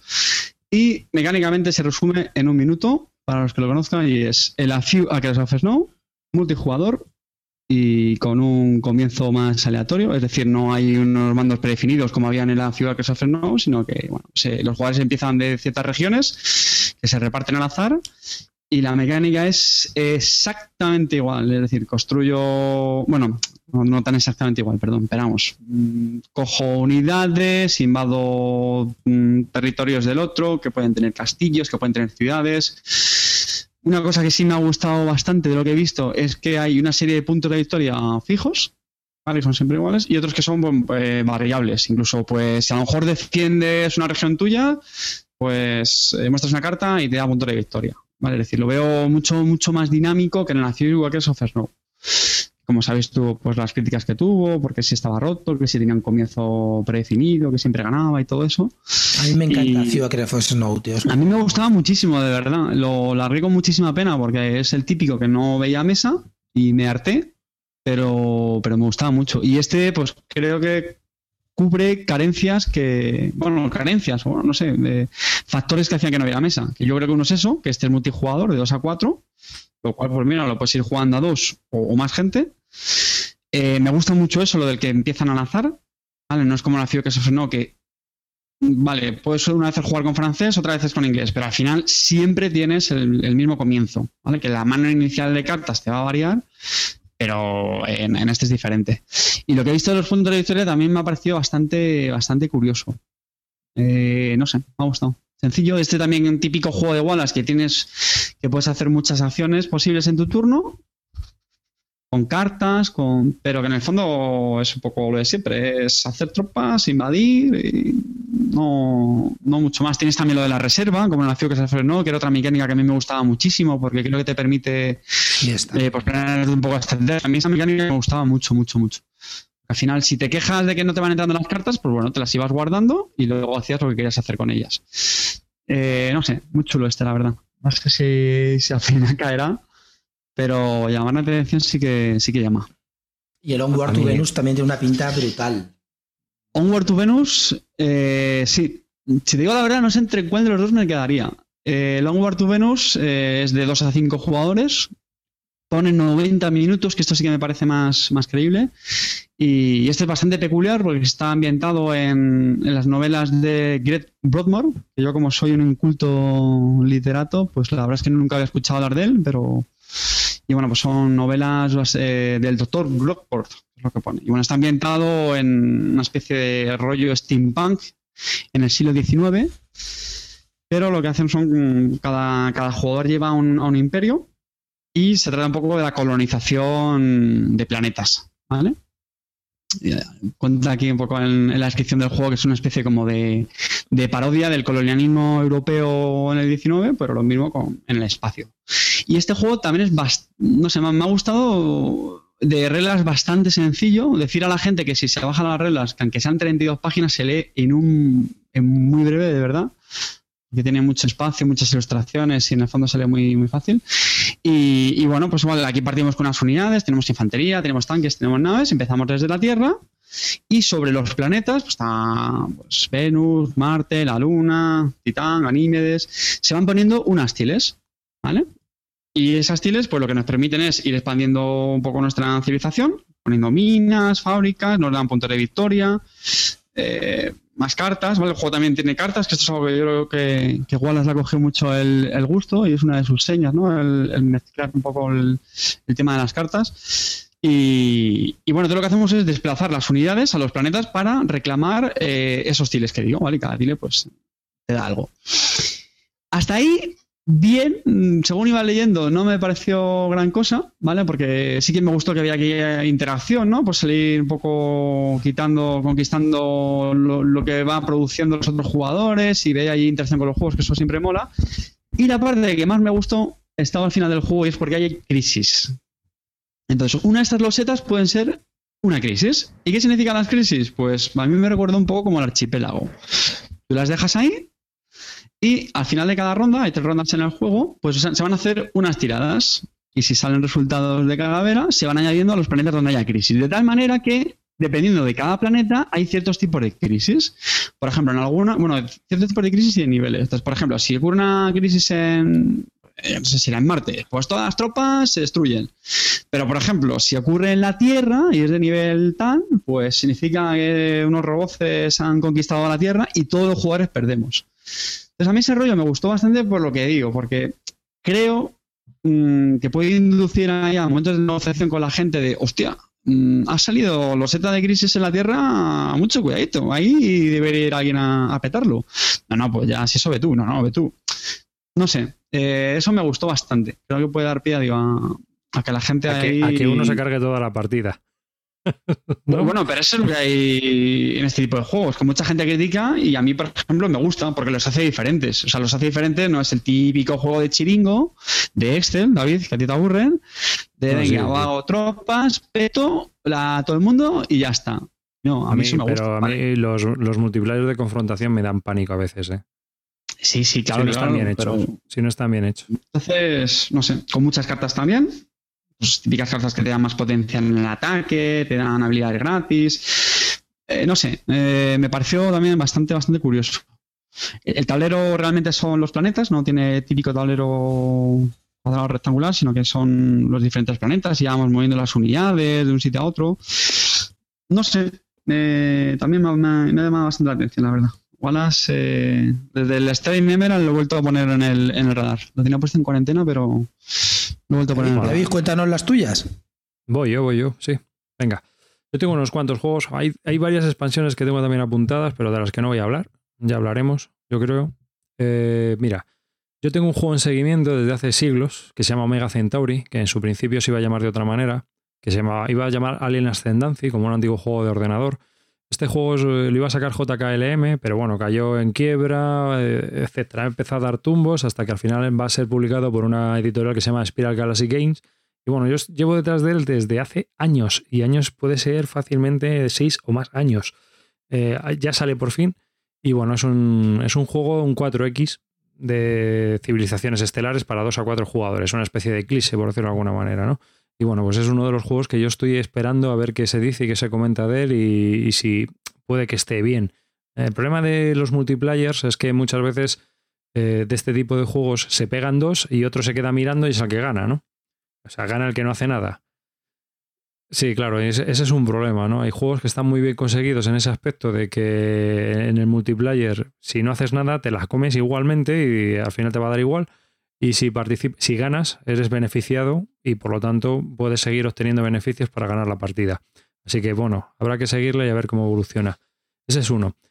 Otro de los que tengo en seguimiento es, eh, va a salir por Asmodee o por Space, Space Cowboys, es de Sebastián Blesdale. Sebastián Blesdale a mí es un diseñador que me gusta mucho. Creo que es un tío bastante competente. Keyflower, ¿no? Es su máxima reseña actualmente. Te vendo Prosperity. tiene otro. Bueno, Prosperity lo hizo con Quinicia, ¿eh?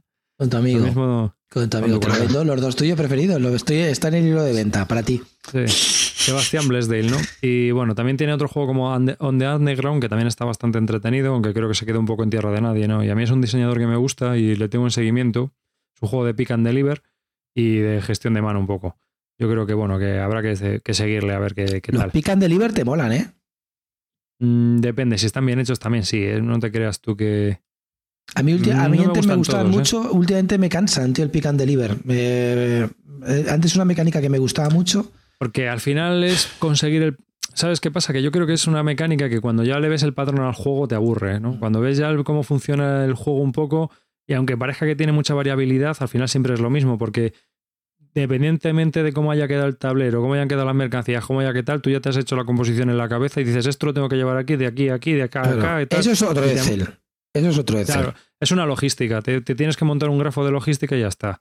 Entonces, te puede gustar o no gustar, pero cuando a lo mejor has jugado dos o tres partidas, pues ya lo has cumplido. Yo lo tengo en seguimiento, no quiere decir ni mucho menos que me lo vaya a comprar. ¿Vale? Simplemente lo miro porque son juegos de diseñadores que me llaman la atención o juegos que me llaman la atención. Igual que este de GMT, que voy a decir que no se presenta en Essen, obviamente, porque GMT no presenta ningún juego en Essen, pero que ha presentado ahora recientemente en el 2000, bueno, en este octubre, ha salido ya Enemy Coas Ahead de Dan Booster Raid, que es vale en solitario. Este a lo mejor hasta te gusta a ti. Es en solitario hasta tres jugadores y en el cual Enemy Coas Ahead es la, el entrenamiento y las, ah, las misiones que se realizaron con los Lancaster, los bombarderos Lancaster contra las presas alemanas para destruirlas en la Segunda Guerra Mundial. Entonces es un juego que tienes que gestionar, tienes que entrar a la tripulación, gestionar, lanzar el ataque, toda esa historia. No sé si será, si estará bien, estará mal, en el sentido de que simplemente tengas que tirar dados y mirar tablas y ya está, y vas cumpliendo y, hagas lo que tengas que hacer en el momento en el que lo tienes que hacer, ¿no? Que es una de las cosas que también me cabrea de los solitarios, como el B17. No sé si será así, no será así, entonces estoy esperando reseñas y eh, también echarle un ojo a las instrucciones. Cuando tenga tiempo, pues lo miraré. No tengo mucha prisa y bueno, pues, pero que es un juego que me llama la atención. Si veis las fotos y los tableros, están muy chulos, están muy currados. La verdad es que el juego en sí tiene bastante buena pinta para ser un wargame de estos aéreos y aunque yo creo es que yo creo que en esto GMT está, haciendo juegos muy chulos. El tablero es eh, cómo se van acercando a las distintas presas y demás, y, los bombardeos, y bueno, pues cómo vas colocando tú los aviones y toda esa historia. Se te puede quemar la tripulación, tienes que a lo mejor retirarles. Bueno, es un poco gestión de todo eso, ¿no? Otro juego que también tengo, mm, no sé por qué, es Atlas Duel for Divinity. Lo puse en seguimiento por algún comentario que leí en algún sitio. Es de una compañía que se llama Golden Egg Games, que no conozco de nada, y el diseñador tampoco. Es un juego que va sobre. Eres un atiliano, una especie de dios, y bueno, pues tienes que hacer varias cosas. Y le tengo aquí en seguimiento a ver qué dicen de él. ¿Semidioses valen? Porque ahí va, va para ti. También tengo otro de Thomas Lehman de daditos, el de Thup, que va a salir por Amigos Piel. No sé qué tal. Es un, da, es un jueguecito de dados, de estos típicos de, los de Pujurlu seguramente, y de los que hay 250.000. Pero bueno, es un tipo de juegos que suelen salir baratos, suelen ayudarte a acabar o a terminar la tarde. Tiene un montón de daditos, unos tableritos. Espero que salga en inglés, porque como salga todo en alemán, como veo aquí, nos vamos a cagar vivos. Hablando de dados, eh, este año era cuando se acaban el, el Nations para dados, ¿no? Sí, creo que sí. ¿Te, lo vas a pillar tú, Clint? No, voy a probarlo. No, no, no creo. Yo ahora mismo, ahora yo ah, se me ha olvidado hablar, bueno, de mis otras tres editoriales que no puedo faltar y que también me tienen un poco ahí, los tengo estudiando. Es por supuesto Pale Games, que es un, ya sabes que es otra editorial que me encanta, la del Troyes, eh, sobre todo Bruselas 1895, que también me ha gustado mucho, y Ginkopolis. Van a sacar un juego que se llama Deus, que es como una especie de civilizaciones así corto. El otro día estuve viendo en el Trick Track un vídeo de cómo se jugaba parecía ligerito, hacía solamente una acción, con, haciendo medio comillos con cartas y tal, y para moverte el tablero, y no sé, tenía buena pinta, y la verdad que los componentes son muy chulos, y el tipo este eh, eh, es, es, el que desarrolló también Troyes, ¿no? Y ha cambiado, tiene varios dibujantes para este juego, tiene buena pinta. Y la verdad que lo voy a probar allí porque siempre tienen las demos en el propio stand y, te, es fácil conseguir sitio para jugar. Y la verdad que, sí, que lo, tengo en seguimiento y es un juego que me llama, ¿eh? Me llama, Deus. Yo también lo tengo en seguimiento porque todo lo que saca Per Games, al igual que tú, lo pongo en seguimiento. Creo que es una compañía bastante interesante y que hay que seguir con los lanzamientos que tiene. Me parece que son juegos bastante interesantes, aunque luego no los consigas o los, te parezcan que no son para ti, pero sí que yo creo que son juegos que merece la pena seguir y, vigilar, por si entran dentro de tu wishlist. Y también le tengo en el radar. Otro, que, también... en el radar. Dime. No, no, dime, dime. No, We're Das Volk. De los creadores del María. María y Friedrich. Sí. Es un juego que va sobre. Es 1949, ¿no? Y entonces eh, es para dos jugadores nada más. Uno lleva a la Alemania del Este y otro lleva a la Alemania del Oeste, y es un poco a ver la competencia, ah, ¿no? A ver quién al final, en 1989, tiene la supremacía sobre el otro lado de Alemania. Es una especie de card driver game. ¿Y es el mismo autor del María? Mm. Son los mismos autores del María y del Friedrich. Eh, una cosa, este, claro, eh, este, el María y el Friedrich son dos juegos que se parecen un poquito bastante, pero esto no criticamos. Son los mismos, eh, mira, no, ah. son el mismo juego. Lo que pasa es que uno, uno es para cuatro y otro es para tres. y ahora este lo hacen para dos. ¡Hostia, qué novedad! Este es para No, no, este, este yo creo que no tiene nada que ver, ¿eh? Creo. ¿Has jugado tú a, a Kinosian? Sí. Yo sí. Y es bueno. ¿No te gusta? Mm, a mí no me gusta. Tengo dudas con ese juego, ¿eh? A mí no me gusta. Mucha gente que bueno es, que sencillo, que no sé qué. A mí me parece, a mí me parece geneta. geneta buena. No sé, tío, yo no le vi la A me pareció muy bueno. No, sé. No, bueno, la verdad es que este no, me recuerda ni a María ni a Friedrich en ningún caso, ¿eh? No, para nada. Este me parece un juego totalmente distinto y si ves los dibujos, son, no sé, tanto el tablero como todo, no sé, no. Son muy Alemania del Este. Sí, sí, eso está, eso para empezar. Son muy Alemania del Este, tío. Tú ves el, el, la, la, carta, o sea, la portada y dices, madre mía. Yeah, pero no, bueno, me, no, no, sé. El Friedrich lo he jugado, ¿eh? aunque no te lo creas. No me disgustó. ¿eh? Oye, es... creo que no habéis comentado este yo creo que está en, en muchas quinielas el, el Imperial Settles. Hombre, se lo iba a comentar ahora mismo. Yo, ¿sabéis que uno de mis juegos preferidos? Uno de mis juegos preferidos es el 51 State, junto con Winter. Y este estuve viendo el otro día estos tíos que hacen los vídeos de la BGG, que son cuatro, que se llama Watch It Play o algo de eso, que ves una partida de ellos eh, con la explicación y tal. Que, que tiene una pinta infame los cuatro, pero son divertidos y la verdad que te explican bien el juego. Y viendo a través de una partida, pues la explicación, oyes la explicación como si tú estuvieras invitado en la casa, eres el quinto invitado, te explican el juego y luego ves cómo juegan, ¿no? Y la verdad que es que es muy, muy parecido al, al 51 State. Entonces es un juego que me gusta mucho, que que mejora, es lo que hace el Trevichek, ¿no? El, 51 State lo ha ido mejorando, sacó luego el New Era, que lo mejoró, luego sacó para mí el tablero de Winter, que mejoró también el juego, y, y, ahora pues ha sacado el mismo juego, ahora ambientado en otra cosa, pero que es una mejora de la mejora de un, de un sistema ya conocido, y es muy, muy, muy parecido a eso. Entonces, con el cariño que le tengo al 51, Estoy dudando, estoy dudando. Lo que pasa es que he visto que las razas sí que son totalmente asimétricas, cada una tiene sus propios edificios mm. y eso me tira, me tira. Tiene una estética un poco así más, más cool, ¿no? Así en plan de acercarse más a la gente, más comiquera y tal. Pero yo creo que me gustaba más la estética del 51 State. Más... Eh, me pasa nada lo contrario, fíjate. Me llama más, mucho más la temática esta que la del 51. No sé, a mí es que tan futurista y eso reconozco que no me llama mucho. Fíjate, este con el mismo juego a dos tipos de jugadores. Mm. ¿Qué, perdona? Que con el mismo juego a dos tipos de jugadores. Claro, claro, pero es que yo creo también que este rediseño lo han hecho por eso. Yo creo que es una temática que engancha más que, la anterior. Pero es muy, muy parecido. Bueno, no, no es muy. O sea, se parece mucho y yo creo que ha mejorado muchas mecánicas. Sí, también, sí, sí, sí, Entonces, evidentemente, deberá ser un 51 mejorado y, por supuesto, es, una, es un juego que me gusta mucho y que me lo compraré, lo tengo clarísimo. Me parece un poco pasote el precio, porque normalmente es un juego que debería valer 35 y creo que lo van a vender por 45. Espero que no sea así, ¿no? Y. Yo soy de la opinión de que este juego, el Imperial Setters, si te gustó 51 State, te encantará. Y si no te gustó 51 State, ni lo pruebes. Creo, ¿eh? Soy de esa opinión. lo que pasa es que es más de lo mismo mejorado. Es, más ligero, es más, o sea, es más ligero. 51 State tenía unos tenía unos iconos muy, muy difíciles, ¿no? Y echaban mucho para atrás, ¿no? Este te pone el texto en la carta, lo haces, es más fácil de jugar. Es una, el tipo lo ha mejorado. Eso es lo que tiene, como el Tezal Patch que te comenta, mejoran sus propias mecánicas, ¿no? Entonces, pues sí, yo creo que es un juego que va a gustar a bastante gente y yo estoy seguro que cuando te lo pruebe me va a encantar, me va a llevar una copia y le voy a dar un beso en la boca a, a, Trey por decir qué grande eres, cabrón, a pesar de ser un copión. ¿No? Pero, sí, tiene, muy buena pinta. Luego tengo otro de, que yo creo que es coreano, que se llama Castle Cruise, que vi las fotos ¿Eh? y me gustó. sí, lo tengo en seguimiento. En buscar cosas extrañas. Sí, a que sí, a que mola. la leche, tío. Castle Cruise. Entonces, el Castle Cruise este haces como una especie de castillo con unas piezas de madera y luego en el centro hay como una especie de mástil que se que pivota.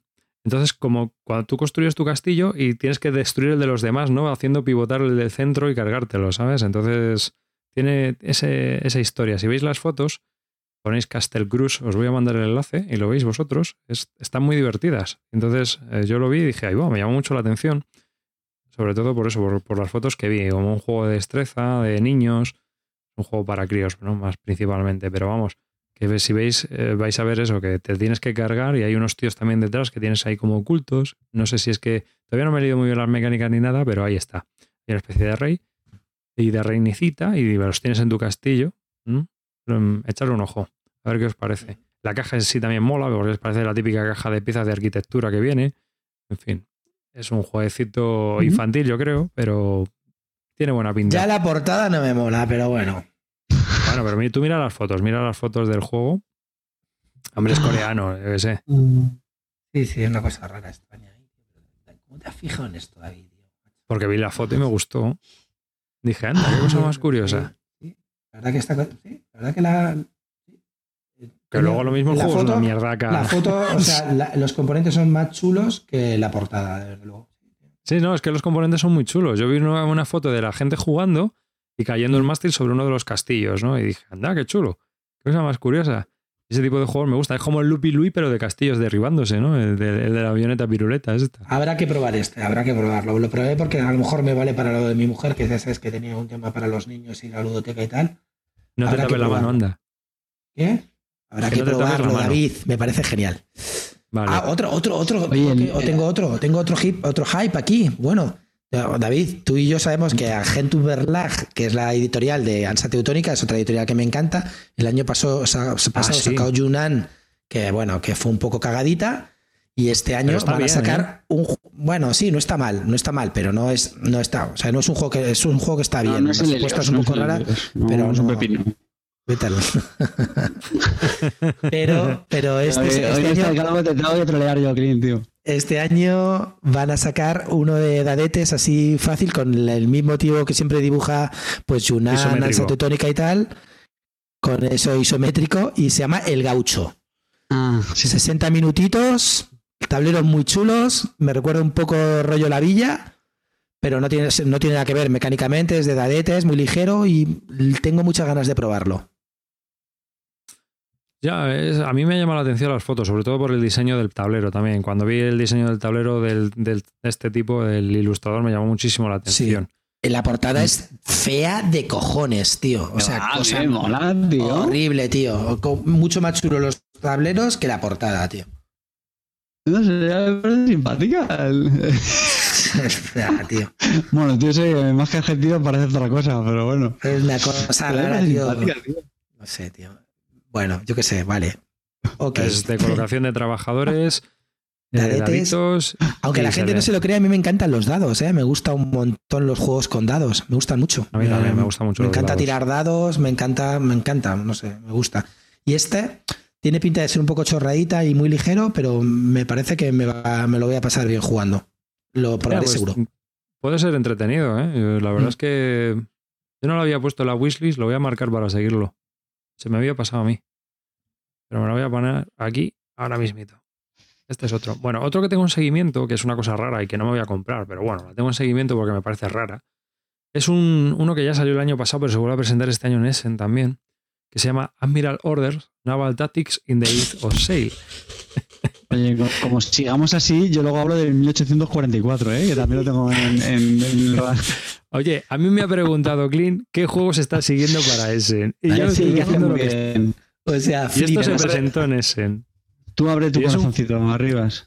Sí, sí, no, pero calla, calla, es que voy a contar, esto es una fricada de puta madre. Además vale una pasta del cojopón, por eso os digo, el juego básico creo que vale, vale 80 o 90 euros, ¿vale? Y hay una edición que es la edición Trafalgar que vale casi 200 pavos. Y es un juego de batallas navales, se presenta en unos tableros, bueno, casi casi lo que vale un juego de Z-Man, para que vamos a engañarnos. Por lo mismo, eh, ya no me extraña nada. Sí, pero si veis las fotos... O de, o Games, ¿eh? que Bezier es otro, cabrón. Pues si le vas a comprar los juegos, le llamas cabrón y luego. Sí, pues pero mejor. un enlace para que veáis las fotos.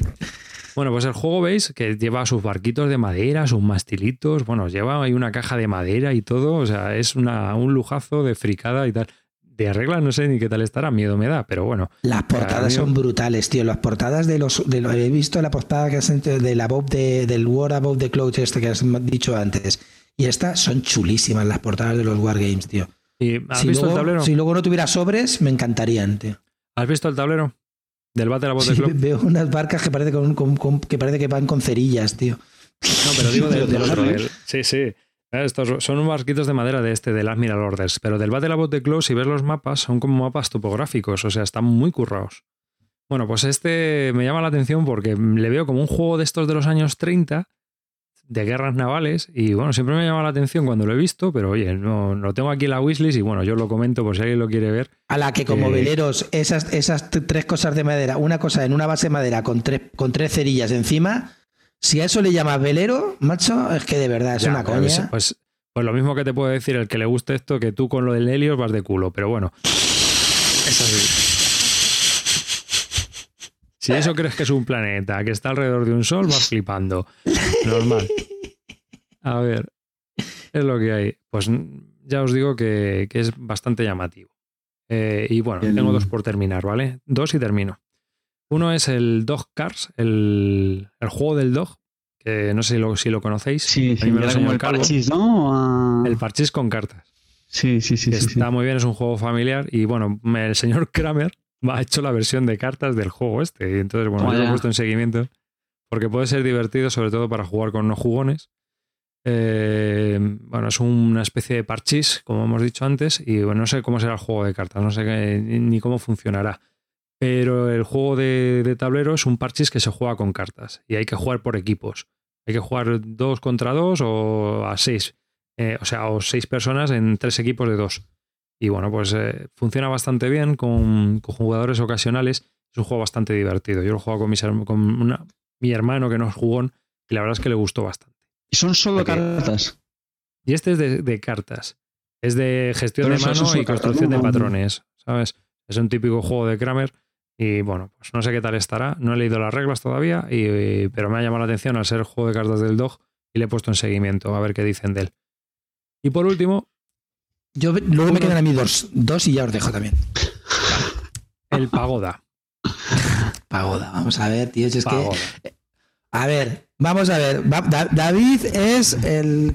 ¿Cómo lo diría yo? No sé. Es el Mm, el off-Broadway del, de Essen.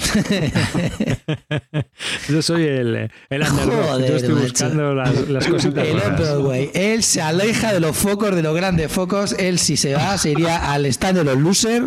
Se va al pabellón 1, al pabellón, al pabellón 2 ese de los losers y ahí es feliz. Pero ¿sabes por qué? Porque los del pabellón, ¿cuál es el pabellón guapo? ¿El 3? El, el 3. El pabellón 3 lo tienes en la tienda online 5 euros más barato cada juego. No me jodas, no me toques la moral con eso. ¿O no, David? ¿Eh, Carte? ¿No es así? El clean, es un mainstream. El clean es un mainstream de estos.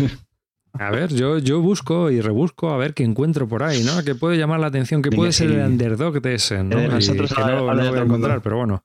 Bueno, estos son los juegos que yo tengo en seguimiento. Y otro es el Pagoda.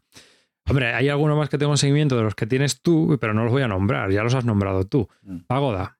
Pagoda es un juego de dos jugadores y es un juego de gestión de mazo también, pero se van construyendo las pagodas con las fichitas y vas construyendo las pagodas hacia arriba. No sé si veis las fotos. Sí, es bastante curioso también. los cilindrines al principio, ¿no? Y luego va poniendo. Mm. Sí, vas haciendo las. Creo que tienes hasta seis pisos que construir y demás, y vas jugando con las cartas, y bueno, pues parece como una especie de Battle Line, pero construyendo hacia arriba en vez de enfrentándose uno a otro, ¿no? Y bueno, pues es otro de los juegos que tengo en seguimiento, y yo ya he terminado de daros la tabarra. Así que a ver qué tal este Pagoda también. no os puedo decir más, sí, pero me ha llamado la atención y por eso le puse en seguimiento. Señores convocaciones de poetas malditos, jugones malditos, seguir a las recomendaciones de Press en, del Off-Broadway, directo para vosotros. No, pero pueden seguirme en, en, mi perfil de la BGG, todas estas mariconadas las pongo en la wishlist y siempre puedes entrar en mi wishlist y ver cosas raras, ¿no? Que tengo seguimiento. O sea que no es lo único, ¿eh? Hay cosas de otros años que Descubridores de cosas extrañas, por favor, síganle. Olvídense del mainstream. El mainstream ya estás tú. Ya, ya estoy, ya estoy, ya. Ya me encargo yo de esa sección de bilúdica, no os preocupéis, chavales, está cubierta. Del buen gusto me plástico, ¿eh? no os preocupéis, no, no, sufráis. Y el plástico igualas lo tenemos también aquí. También lo tenemos, tenemos, todo. Y luego ya tenemos al y, y, nos ha faltado el que no tiene idea de nada. el de los kit starters.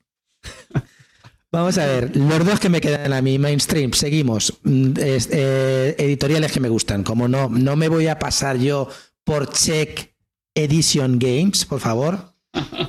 ¿Eh? Change Games Edition, CGH, CGE, pues del amigo Blada, grandísimo, otro, otro profeta junto a nuestro Dios. Pues por supuesto van a sacar un juego que tiene una cosa curiosa, tipo, pues eh, se llama Alchemist. Ese es el que, Creo que se juega Ah, bueno, pues comenta, comenta, comenta, tú coméntalo, coméntalo. no, no, no, no, dale tú, que tú y yo te has estudiado la regla. No, no, al contrario, solo he visto un vídeo de 20 segundos que me lo mandó el otro día de Calvo. Y, y, hombre, tiene la, la, gran innovación de incorporar las tablets, ¿no?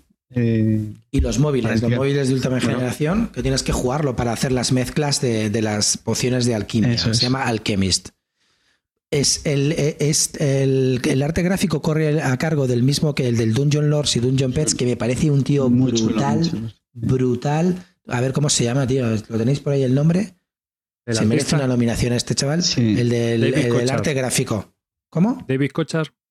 Sí, brutal, tío. Este tío dibuja, tiene una, o sea, los juegos que hace son, son geniales y este es del, del mismo, ¿no? Tiene una pinta muy chula, como todo lo que hace Check Edition, y sobre todo tiene que ser curioso, porque Check tiene una cosa conjunto con Blada, bueno, aunque este no lo lleva a Blada, los tíos innovan y están un poco uh, buscando cosas nuevas y son para jugones. Y ese, desde luego, hay que seguirlo y hay que probarlo. Y si puede ser, aparte, Blada, bueno, se me ha olvidado, gran Blada, Blada, te queremos. ¿Sabéis el bofetón que le ha pegado a Zetaman, no? Va a ah, sacar una nueva edición del Tascalar mejorada es decir, mejorando los gráficos y tal, a 25 pavos. Toma en toda la boca, amigo Z. Jodete. Haciendo amigos.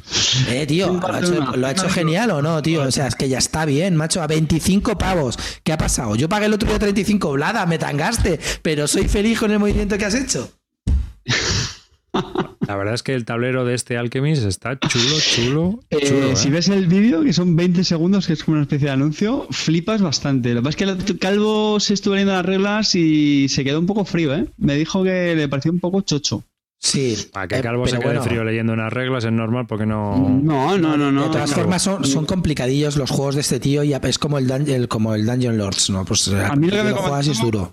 Es como muy deductivo, que están como los ingredientes de las pócimas, entonces tú tienes que ir como cogiendo pócimas, mezclarlas y ver qué resultado dan. Que lo puedes probar en ti mismo, lo puedes probar como una especie de aprendices que tienes, y es ahí cuando usas, creo, el, para ver qué resultado te da.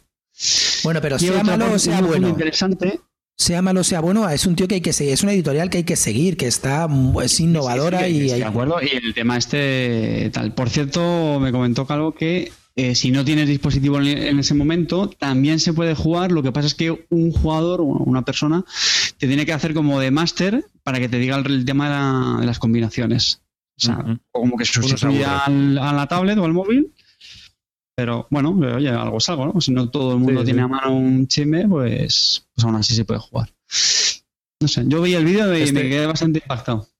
Este es el juego que junto con el XCON es el que va a abrir el, o sea, va, a, unir, va a empezar a unir el tema de tablets con, por lo menos los que se están publicando. Entre bambalinas hay mucha gente que está empezando a diseñar ya juegos con tablets y con, y con eh, los componentes de juegos de mesa. Yo con, con esto de incorporar los, los tablets, eh, soy un poco escéptico, pero no porque eh, estará a, a, cambios, a innovaciones, todo está muy bien. Lo que soy escéptico es hasta qué punto rompe un poco el ritmo del juego. No lo sé. Que no debería, porque también puedes pensar, pues macho, como si tienes que consultar un resultado en unas tablas o lo que sea, incluso aquí puede ser más cómodo. Pero si el tema no va muy fluido, mm, a mí no me, no me convence. Y las aplicaciones, pues hombre, no siempre funcionan. Hombre, estamos aún en pañales. Seguro que luego esto irá mejorando. Sí, yo creo que sí. Yo creo que sí. Que a largo plazo ganará terreno. Al final somos una eh, generación digital y oye, pues estas cosas al final tiran. Nos gusta mucho tocar el cartón, la madera y todo eso, pero oye, estamos ya en el siglo XXI y. Y el último, el último juego que os quiero hablar ya y terminamos, si queréis, o que aumentáis alguno más, es Historia de Jokic. Me da mal rollo porque es del editorial Jokic y no hace un puto buen juego en su vida. Pero pero tiene una pinta muy chula, los dibujos son chulos y es otro juego de civilizaciones sobre un tablero. Mm, tiene cosas diferentes y la verdad que me ha llamado, me ha tirado mucho. No participé en el Kickstarter porque ya sabéis que estoy en contra del tema de Kickstarter, salvo Fuerza Mayor o juegos que de verdad sean baratos y que sean friendly con Europa. Y yo creo que iré allí, lo probaré y acabaré trayéndomelo. Historia, una portada también muy chula, me, me atraen ya salir mucho los juegos de civilizaciones. Y bueno, hay muchos este año. Este año, el año pasado dio pues por otro tipo de juegos y este año pues ha dado por el tema de civilizaciones. Pero bueno, hay que probarlo y tenía buena pinta. Vi la explicación. Bueno, no, no estaba mal, es un poco complicadillo, pero me Uy, lo tengo en vista. De uno a seis jugadores. Ojo, cuidado. es que los juegos, cuando, veo tanto, cuando veo un número tan alto de jugadores, me. Yo sabes qué problema le veo. Que se vaya de tiempo. Sí. sí. Es el único problema que le veo, porque los juegos de jockey es de donde pecan en el desarrollo, que se van de tiempo, tío. Si fueran más cortos, serían... y este tablero no te deja frío, macho. Sí, es feo, es feo. o sea, te lo tengo que decir, es horrible. a mí el tablero me tira para atrás. Es, o sea, esa cosa... Es, que tiene una matriz ahí extraña que parece eso, el mercado de acciones de un 18XX. Que, que sí, es horrible, pero por ejemplo las cartas me gustan. Las cartas me gustan, son chulas, son, me, gusta el arte de las cartas, ¿vale? Tampoco me matan, tampoco me mata, tampoco me mata, pero es un juego, no sé, es que los juegos de civilizaciones me atraen, tío, entonces no, puedo evitarlo. Ya te digo que es, lo hablado de último, soy un poco más reticente, Jokic no me trae muy buen rollo, pero tengo que probarlo, tengo que probarlo, porque sabes que Jokic es la que saca el Kanban, ¿no? Lo sabes. Lo sé, lo sé. Nada, nada. Hay, hay, ojo eso, ¿eh? habrá, dos que probar y no podré evitarlo. Tendré, por, eso, por eso el Kanban también lo tendré que probar primero. Pero bueno, estos dos tienen. O sea, la historia para mí. Es verdad que el tablero te tira, es feo de pelotas, lo, estoy mirando y es que es horrible. Mm. Pero. Pero yo qué sé, tío, me llama, me llama, Oye, y antes que has mencionado al, dios Blada, este año no saca nada, ¿no? No, sé, Dios. Una estación de escalar. Sí, sí. Bueno. Hombre, digo una cosa, bueno, si no toca este año, pues ya está. No sé, soy, fíjate, soy más escéptico con los diseñadores que todos los años sacan no solo uno, sino dos o tres juegos. Y me hace un poco más dudar sobre el desarrollo que puedan tener que, gente como Blada, que pues ya está, si este año no le toca, pues no le toca. Oye, ¿qué os parece eh, un juego que últimamente se comenta bastante, que es el Strife, así de cartas y tal, que también sacan unos polacos y... Creo que ahora hay un Kickstarter también. Es para dos, dicen que está muy bien, que se juegan con las mismas cartas, muy estratégico. Lo que pasa es que es muy dependiente del idioma, eso es lo malo. Se llama Strife. ¿Habéis oído hablar de él? Legacy of the Eternals. Nine. Nine, pues ese también lo tengo en seguimiento. No. Tengo que ir a verlo porque me han dicho que se juegan, juegan los dos jugadores con las mismas cartas, que solo se utiliza una vez y es bastante, bastante estratégico, ¿no? Y hay que probarlo. Y, está también ahora en Kickstarter y habrá que probarlo. Sí, sí, está en Kickstarter también. La portada es así como un elfo, ¿no? Azul. Mm, sí. Es un juego de cartas. Ah, y por supuesto, se me ha olvidado, el que van a sacar ahora en español y que, y que, que también más se presenta en Essen es Lord of Sidit, que es el antiguo, el, antiguo Himalaya, que es un juego que me gustaba bastante, pero ahora mejorado, ha mejorado mecánicas y ambientado en el mundo de Seasons. Es un juego que, que, lo tengo en seguimiento, que va a caer seguro, porque Himalaya es un juego que me gustaba, lo vendí para pillarme este, y han mejorado bastantes mecánicas y es un pick up delivery, aunque no te lo creas, David, con finales en mayorías y tal.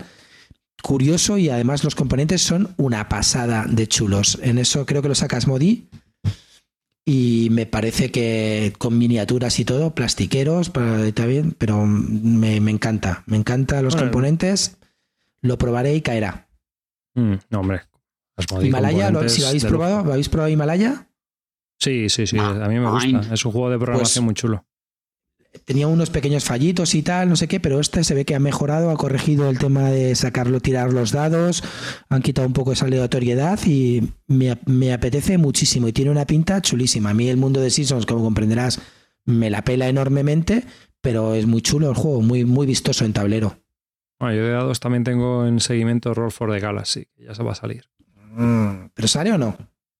No sé, tiene que salir ya. No sé si saldré ya o no sale. Pues yo por eso no lo he comentado, como no tengo seguridad.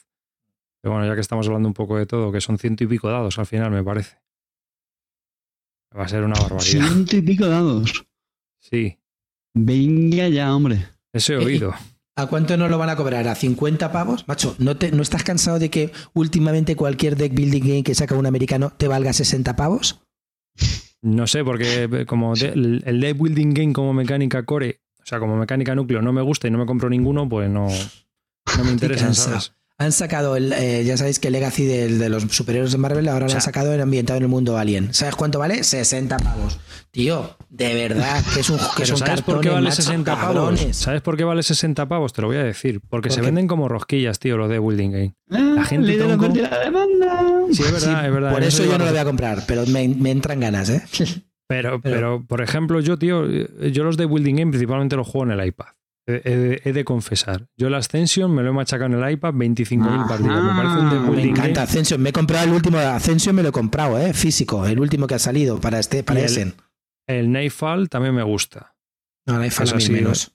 Sí, pero bueno, en el iPad se juega muy bien. Ascension en el iPad es brutal, ¿eh? Muy, una de las mejores. Ascension... Yo me pasé en las vacaciones que estaba todo el día jugando en el móvil. Y es en el móvil, ¿eh? que se llama chiquitito y cuesta un poco más. Todo el día, todo el día jugando, tío. Y en todo el rato ¿Eh? muerto del viaje. otro, otro, otro para iPad que es brutal, muy, muy bueno, y ahora con las expansiones, es el Lord of Waterdeep. Cómo me encanta, macho. Cómo me encanta en iPad, tío.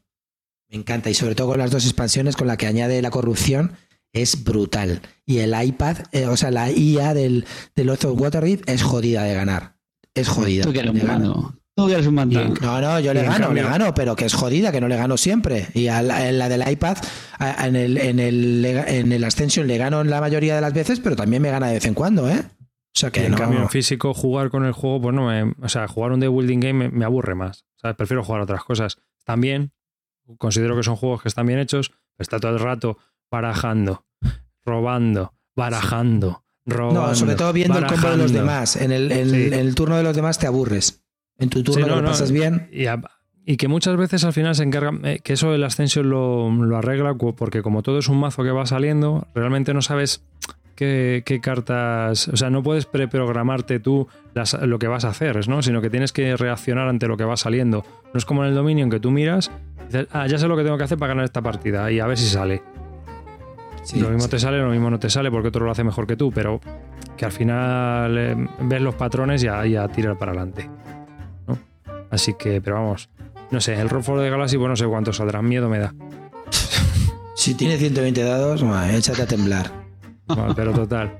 Bueno, pues yo creo que hasta aquí este episodio del podcast de Bislúdica, si os parece, este episodio número 78 Present, donde hemos, pues eso, mm, hablado de qué es lo que nos llama la atención, que vete tú a saber luego lo que realmente vamos a poder jugar y qué es lo que realmente al final vamos a comprar.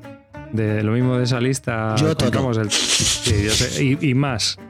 De lo que yo te he dicho también, alguna cosa que no había eh, visto tú. No solo me parece correcto, sino que me parece magnífico. Pues eso. Pues un, saludo de David Arribas y hasta el próximo programa. Un saludo de Clint Barton, muchas gracias por escucharnos, chavalería, y hacer un pequeño comentario que no os cuesta nada, pequeños baguetes. un saludo de Cartesius, que disfrutéis mucho con estas novedades de Essen y con el año pasado también. Hasta luego.